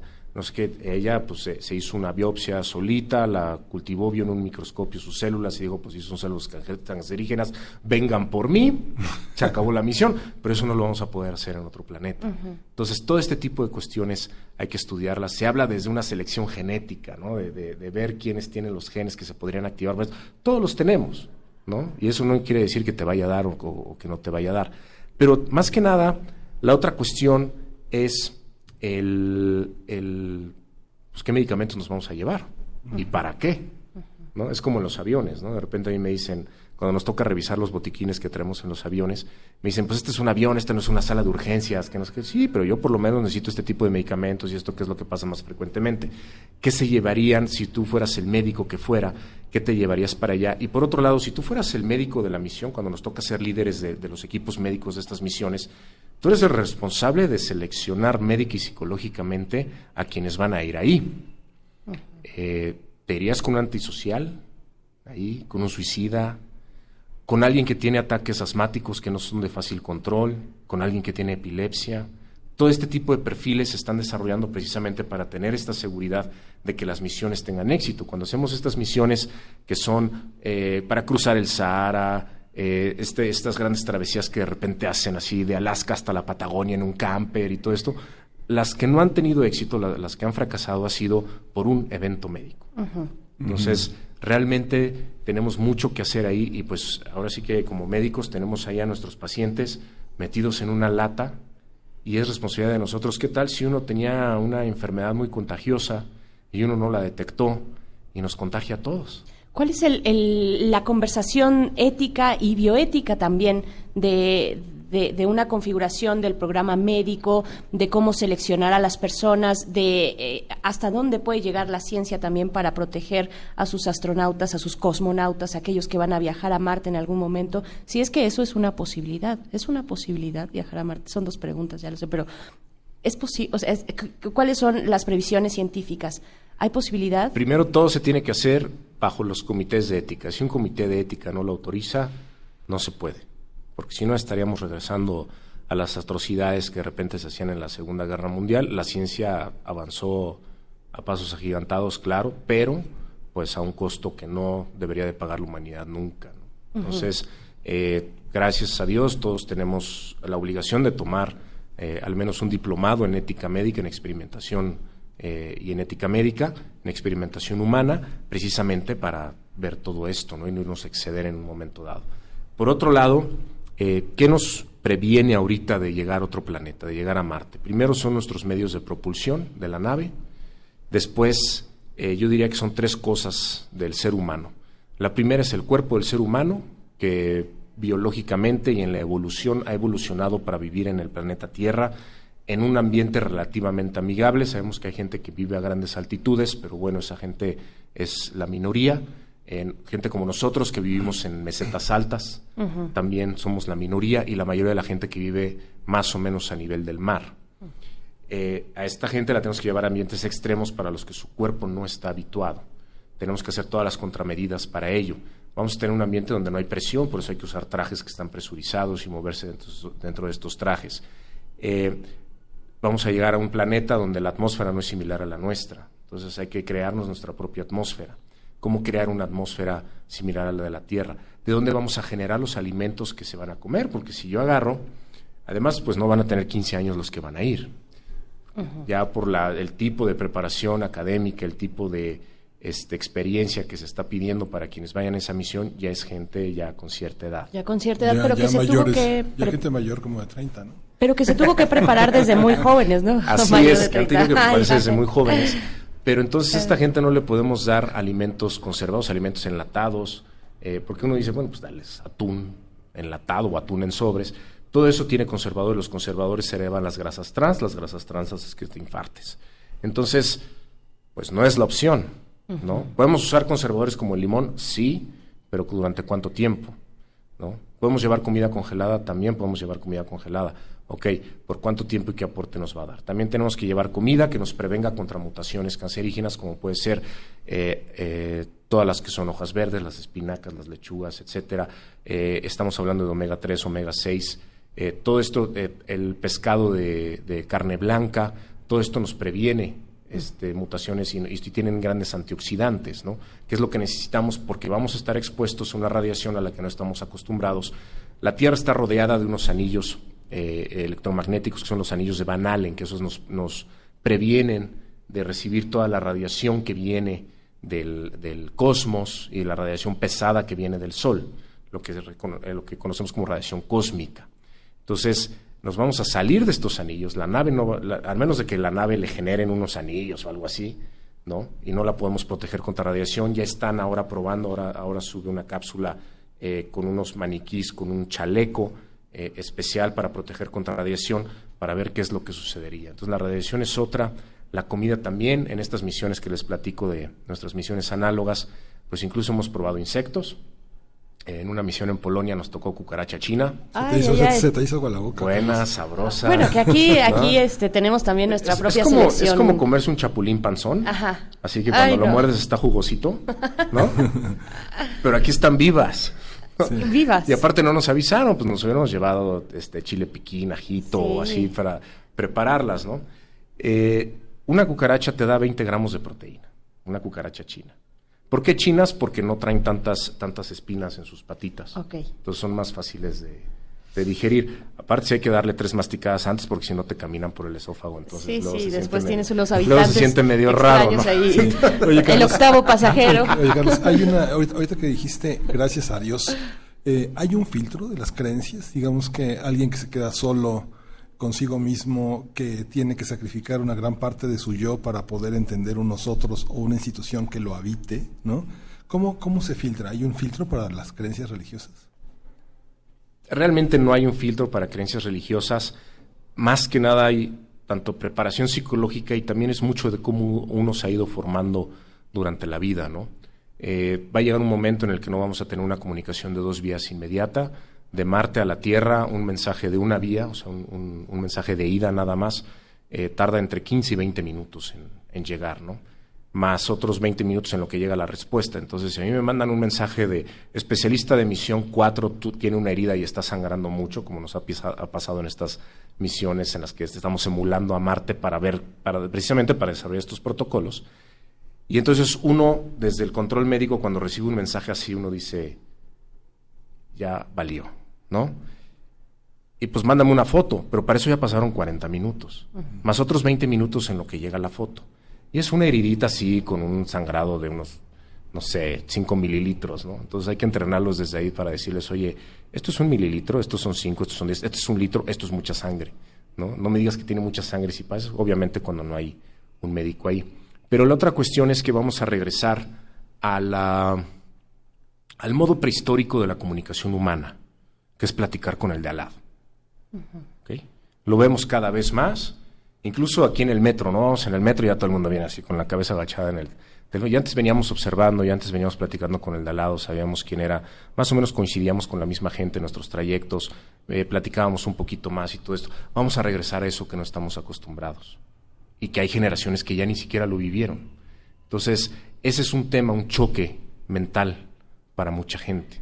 Y el, el tener en un momento dado, estas misiones van a ser misiones autónomas, en donde ya no va a haber un centro de control de misión, sino hay un centro de soporte de misión, en donde les vamos a proveer de todo lo que necesiten, de repente estando ellos en un hábitat, en, un planeta lejano, eh, se les va a aparecer un avatar holográfico en el cual el avatar les pueda dar una guía, puede ser su maestro de yoga, les puede guiar una meditación, puede ser un maestro de cirugía, eh, les puede dar una clase sobre algo, porque si yo no he operado cierta cirugía en más de un año, pues la necesitaría yo entrenar antes de, eh, de hacer el procedimiento. Claro. Entonces, pues bueno, eh, este tipo de cuestiones yo creo que más que nada se van entrenando conforme la vida. Por supuesto que el perfil psicológico de esta gente es muy, muy este, particular. Este, pues es gente que le gusta el riesgo, pero que sabe medir y administrar este tipo de riesgos. ¿no? La mayoría de los astronautas que en etapa eh, productiva como astronautas se nos han ido ha sido porque han tenido un accidente fuera de la carrera espacial, en su moto, eh, escalando rocas sin cuerda, volando un avión de combate, etcétera. ¿no? Claro. Entonces, pues se buscan esos perfiles. Claro, estamos conversando con el doctor Carlos Salicrup Díaz de León, piloto aviador, médico aeroespacial y médico de la misión análoga a Marte. La UNAM tiene eh, a varios muchachos ahí, a varios estudiantes, ya eh, lo- los ha tenido en 2018, no sé si ahorita, pero eh, pues haciendo prácticas allá también y, y- y, pues colaborando, ¿no? ¿Sí? ¿O estoy, estoy Sí, equivocada? bueno. bueno, eso por un lado, pero por el otro en realidad lo que yo quería preguntar es el soporte psicológico de la posibilidad de no regresar a casa, por ejemplo, ¿no? Son demasiadas variables las que estamos, las que nos estás mostrando, doctor, aquí en esta mesa, demasiadas variables para tener eh, la posibilidad, para que sea viable la vida humana fuera del, del planeta Tierra. Y, y una de ellas es la psicológica, ¿no? El soporte psicológico, saber que te estás alejando de tu zona, de la única zona segura tal vez que, que existe hasta ahora en el, en el universo, ¿no? Sí, en, hace ya eh, varios años tuvimos a bien invitar a, a amigos, a gente de la Facultad de Psicología de la UNAM a que colaboraran en este tipo de misiones y bueno, pues han sido líderes en este tipo de, de cuestiones, ¿no? Se han hecho análisis, se han observado. Es, es que imagínate otra vez estar encerrados aquí y ellos que te estén observando y que te estén viendo y aparte uno diario se tiene que meter en una computadora y hacer exámenes psicológicos de cómo va uno. Uno tiene un canal privado para platicar con ellos, en donde uno puede decir, oye, pues la verdad es que me siento solito, extraño a mi mamita, extraño su sopita, extraño esto, Sí. ¿no? Todo este tipo de, de, este, de cuestiones.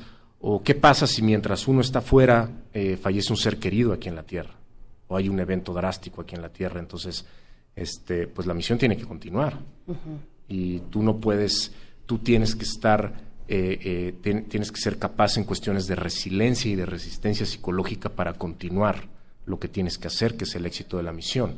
¿no? Pasaría lo mismo que si uno se nos poncha, que si uno eh, baja su desempeño, pues los demás se les va a cargar más, aún más la carga de trabajo. ¿no? Claro, claro. por supuesto que es una opción. En todas las misiones es una opción el tal vez no regresar, pero eso no se tiene en mente. Lo que se tiene en mente es el éxito de la misión. Eh, muchas veces dirán, bueno, ¿para qué tanto, eh? ¿Para qué, están, ¿Para qué llegar a otro planeta si ni siquiera podemos sostener este? ¿Para qué hacer todo esto? ¿Para qué invertir tanto en todo esto? ¿Por qué quieren dinero para andar jugando con cohetes y con fuego y con otros planetas y andar jugando a las naves espaciales? Bueno, hay dos formas de revolucionar la ciencia y la tecnología. Una es guerra y la otra es espacio. El espacio es la forma pacífica, la guerra es la forma bélica, en la cual revolucionamos ciencia y tecnología. Entonces, eh, la mayoría, si no es que todos los avances que hemos logrado a nivel médico en el espacio tienen grandes beneficios aquí en la Tierra. Hace unos tres años, eh, eh, junto con una empresa japonesa que se llama Stony, estábamos probando un dispositivo impreso de ventilación pulmonar, un dispositivo en 3D de ventilación pulmonar. Tuvimos que hacer vuelos de cero gravedad para probarlos y ahora están en la estación espacial. Estos dispositivos ya los podemos usar aquí en la Tierra en desastres. Y ya en un camión de desastres, si tenemos una impresora de 3D, imagínate si en el Apolo 13 hubieran tenido una impresora de 3D. Ujú. Oh, Todo se rompió tal pieza, sale, se imprime. Mandan el email desde la Tierra, lo reciben, se imprime, ponen la pieza. Aquí ya lo podemos hacer y podemos imprimir instrumental médico. Ya, bueno, ya se pueden imprimir hasta casas. Claro.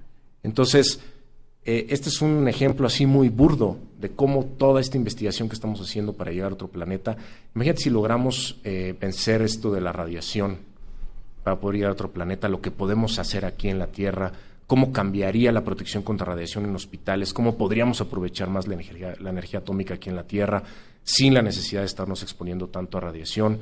Si logramos hacer esto de los alimentos, hay muchos proyectos para cultivar alimentos en cero gravedad y también en otros planetas. Marte, en Marte no, creo que solo se ha podido cultivar semilla de algodón en, la- en el suelo marciano, porque en Marte, en la Tierra hay tierra, pero en Marte no hay tierra.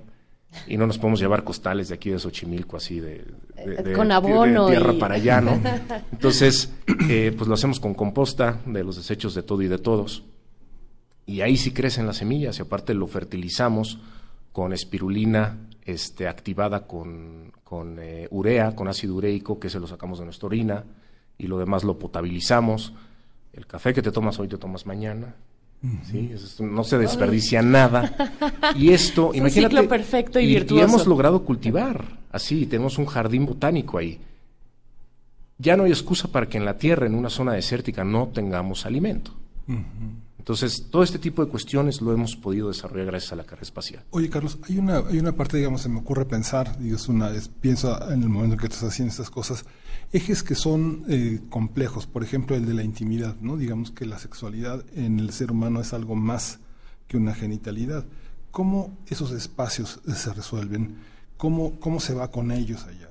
Y hay otros como invisibles, que son el tema de la nostalgia, ¿no? Digamos que sentirse solo o extrañar a alguien. Otro, otro tema puede ser este en el tema, en el tema de la, de la intimidad también, no solo la, la sexualidad, sino también eh, un espacio en el que se restringe al máximo el yo. ¿Cómo, o sea, cómo, se ha, ¿Cómo se ha experimentado, cómo se ha vivido, cómo se asume esta experiencia de estos espacios eh, que son tan complejos? Eh, siempre, siempre se les da, e- esos son temas así que se tienen, vamos, muy, muy restringidos, sobre todo a investigación y a publicación y todo esto, pero siempre se les da un espacio, sobre todo en las zonas privadas, en la zona de dormitorios, en el baño, en todos estos eh, eh, lugares donde eh, el ser humano también necesita privacidad, ¿no? Si el ser humano se siente así en una caja todo el tiempo con cámaras alrededor, también, también es un factor psicológico que puede llevar a un fracaso.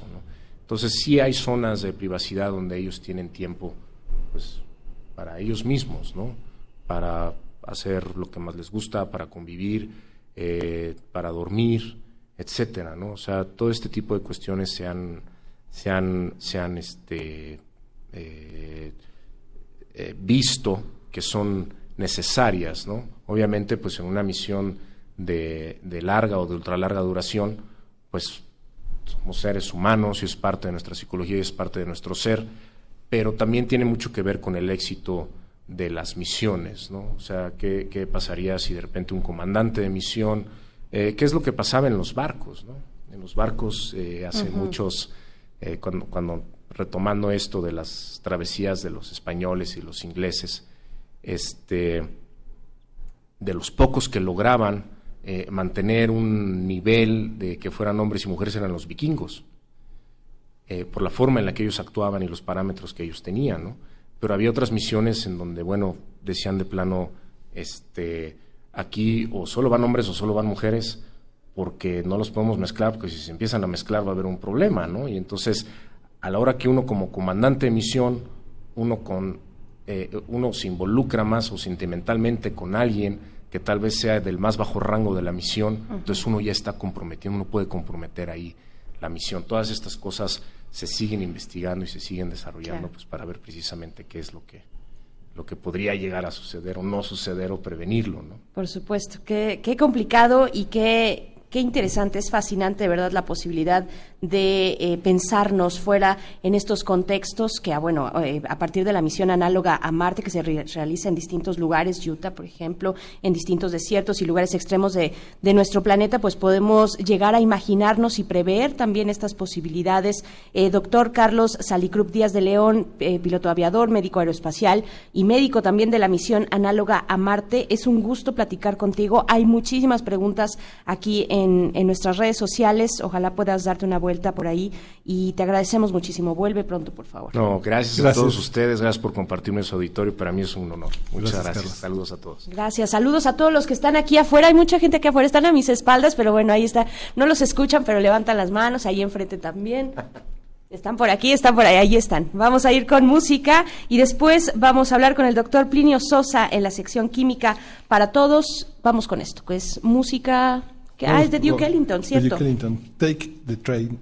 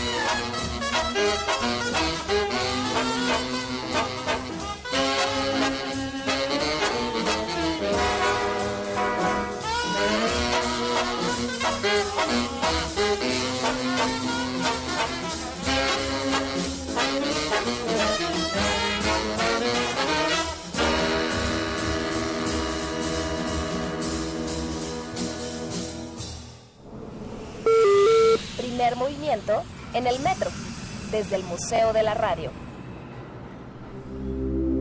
Química entre nosotros. Química para todos.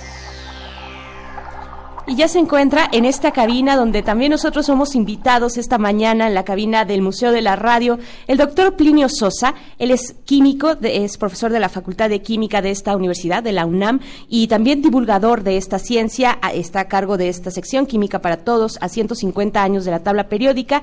Y ustedes, si no lo han escuchado, pues cada sesión de miércoles, él nos va llevando por cada uno de los eh, elementos químicos de la tabla eh, periódica y en esta ocasión toca el turno al berilio o la perdición de Quasimodo. Doctor Plinio Sosa, qué bien vernos a las caras, qué bien estar aquí en esta cabina tan bonita.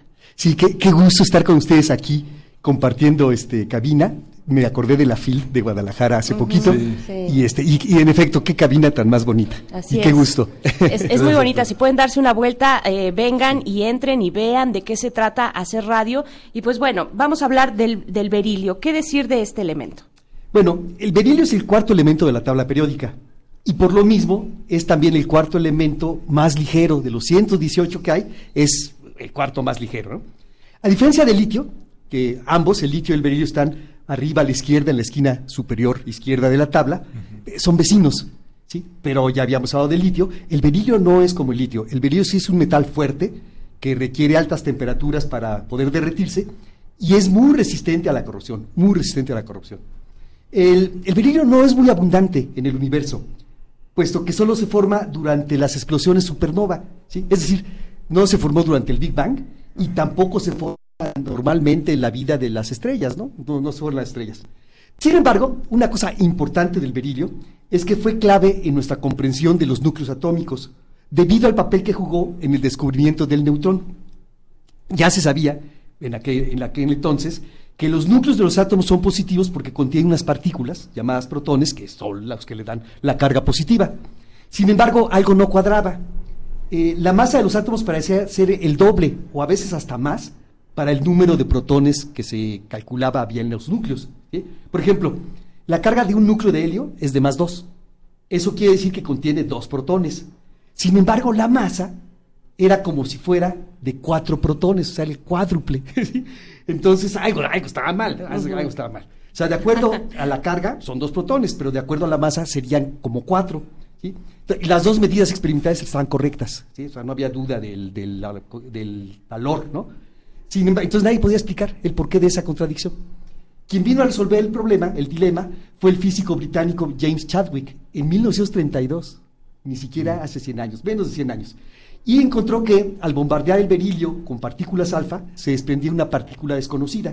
Esta partícula tenía una masa casi igual a la del protón, pero no tenía carga eléctrica. O dicho de la manera científica, tenía carga eléctrica igual a cero.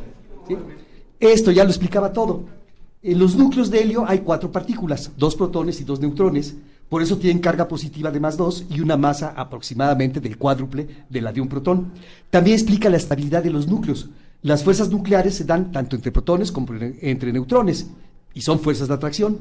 La presencia de los neutrones ayudan a que se maximicen las atracciones nucleares y se minimicen las repulsiones eléctricas. Bueno, ahora sí, ya pasando a, al berilio, el berilio tiene muchas aplicaciones, varias aplicaciones. Por ejemplo, en los tubos de rayos X, porque resulta que es transparente a los rayos X. ¿sí? Mm. También, dado que el berilio es eh, muy ligero, pero al mismo tiempo muy fuerte, se utilizan materiales estructurales ligeros, por ejemplo, en motores de aviones, en motores, en satélites, en circuitos electrónicos de alta velocidad, en instrumentos de precisión. Pero los dos principales usos del berilio metálico son las aleaciones berilio-cobre y el desarrollo de materiales para reactores nucleares. Las aleaciones berilio-cobre son, tiene poquitito berilio, es puro cobre y solo 2% es berilio, el otro, el resto es cobre. Y tiene numerosas aplicaciones porque el berilio lo que hace es que no se produzcan chispas. Aunque haya mucha fricción y aunque haya mucho contacto, no se producen chispas y entonces sirve para aviones, para instrumentos de precisión, para computadoras, para cámaras fotográficas. Y en la industria nuclear es uno de los materiales más eficientes porque frena los neutrones. Frena los neutrones y también refleja los neutrones y eso es muy útil para todo este asunto de la cuestión nuclear. Y bueno, Eh, ¿Dónde se encuentra el berilio en la naturaleza? Se encuentra en un mineral llamado berilo. ¿sí? Uno es berilio, que es el elemento, y otro es berilo, que es el mineral. Y fue precisamente a partir de este mineral que en 1798 se logró obtener un óxido de un elemento desconocido y que pues, tenía que ser un nuevo elemento. Entonces, este, pero fue hasta 1828 que se pudo aislar el berilio ya como sustancia elemental. ¿sí?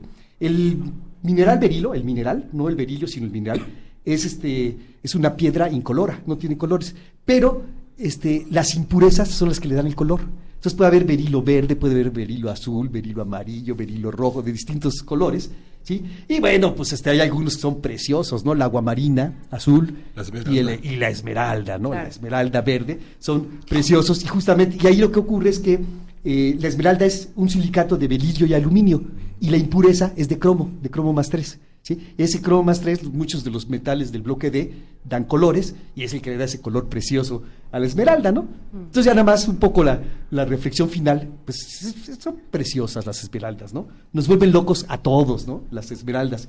Y bueno, Esmeralda, la bella gitana de la novela de Víctor Hugo, volvió locos a tres.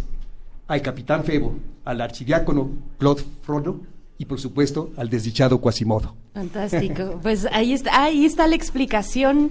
Y yo decía, ¿dónde? ¿Por dónde? ¿Por dónde? De pronto nos da algunas pistas con estos títulos muy poéticos, muy divertidos para cada uno de los elementos de la tabla periódica, pero en este sí no, no yo no sabía por dónde, pero ahí ¿Por está la, la explicación, las esmeraldas. Muchas gracias, doctor Plinio Sosa. Gracias, de- gracias de verdad por, por darte la vuelta, por venir aquí. De- eh, yo creo que es muy bien, eh, pues es, es recíproco también el gusto de estar acá, ¿no? Claro, Este, por hacer el esfuerzo de venir para encontrarse con una cabina tan bonita mm, y, y- y con la gente que está aquí atrás. Yo no puedo moverme mucho porque me despego del micrófono, pero aquí atrás hay personas que están escuchando y viendo cómo hacemos radio. Muchas gracias. A, a mí- a mí me gusta eso, eso fue lo que más me ha marav- maravillado del asunto, que la gente que viene pasando por el metro este, se queda a escuchar lo que se está transmitiendo, se quedan a ver a los que están participando, a ustedes y escucharlos, y eso es una cosa de- realmente de difusión Sí. cultural, ¿no? Eso es una Oiga. cosa de, de Sí. estar con la gente, con el pueblo, ¿no? Oiga, doctor, yo tengo una, una, una duda, una fuerte tentación.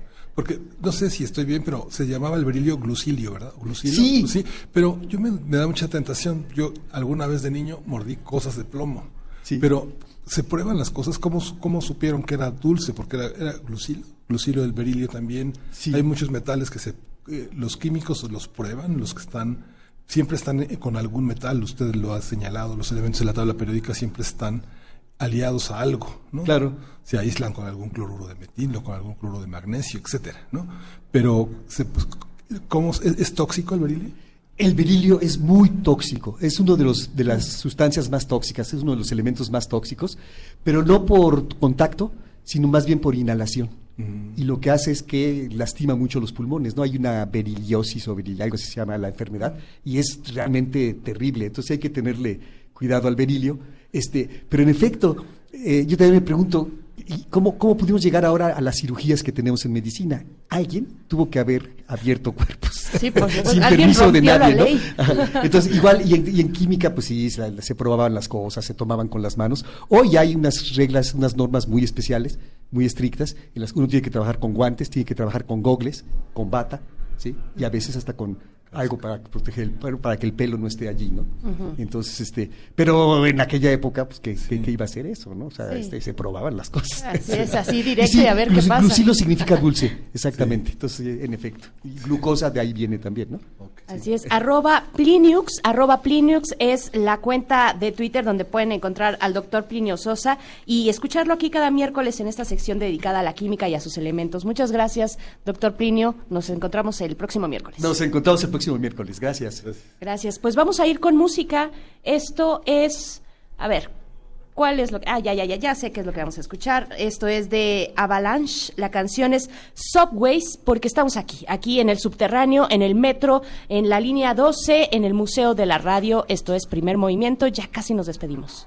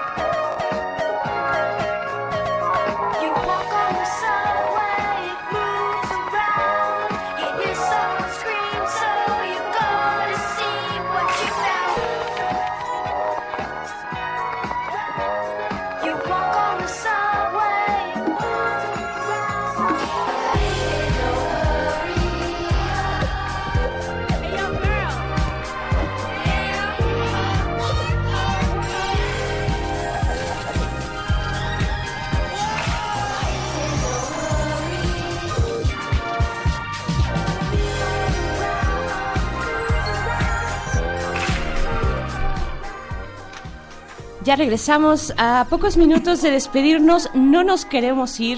La verdad es muy bonito transmitir desde este lugar, el Museo de la Radio. Estamos en medio del pasillo principal donde están los torniquetes, están también, bueno, las taquillas, en fin. Estamos aquí y, vemos pasar a todas las personas que se dirigen a sus lugares, a su trabajo, en fin, hacia donde vayan y que de pronto se detienen y, y es muy bonito poder observarnos, eh, poder eh, también mostrar cómo se hace la radio y, y tener esta cercanía, no solamente sonora, sino física con las personas que, que suelen son- sintonizar.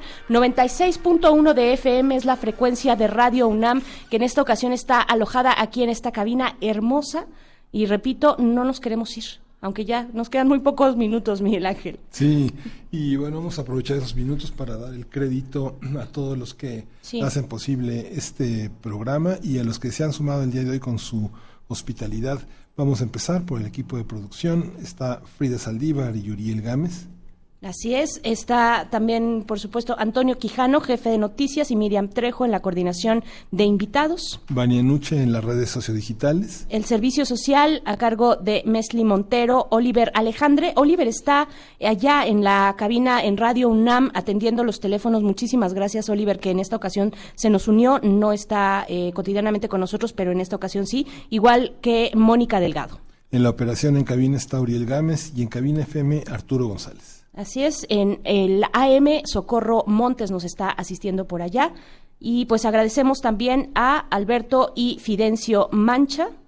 Enrique Elizalde y Adrián Laris, que es presidente del Museo de la Radio y la Asociación de Radio del Valle de México y la, y, y la hermosa voz de Berenice Camacho en la conducción. Y Miguel Ángel, Te- eh, el señor Miguel Ángel Quemain también aquí como cada mañana de 7 a 10 de la mañana. Gracias de verdad a todo el equipo que está aquí, que nos recibió desde muy temprano, que, que han sido hospitalarios, el equipo que está a cargo de esta cabina maravillosa en la línea 12 del metro, en el Museo de la Radio, Estación Parque de los Venados. Vengan, vean lo que, de verdad lo que significa hacer radio, es una cabina maravillosa y pues queremos volver y vamos a volver pronto, así es que ahí está la amenaza, si quieren llamarlo así, de que vamos a volver. Muchas gracias a todos por, y, y al equipo de producción.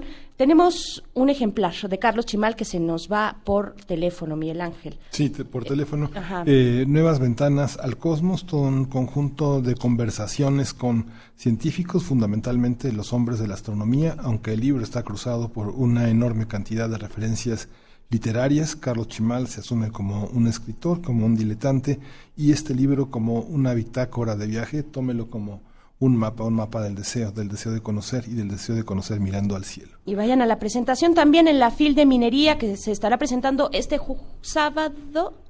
El sábado 29, exacto, eh, ahí en Film Minería, Carlos Chimal, que estuvo aquí eh, en la mañana, en la primera hora de primer movimiento, Nuevas Ventanas al Cosmos, editado por lo que Leo Trilla, eh, Santillana. Y ya nos vamos. Gracias por sus comentarios en redes sociales. Nos encontramos el día de mañana a las 7 de la mañana. Nos vamos. Esto fue primer movimiento. El mundo desde la universidad, desde el mundo- Museo de la Radio. Radio UNAM presentó Primer Movimiento. El mundo desde la universidad.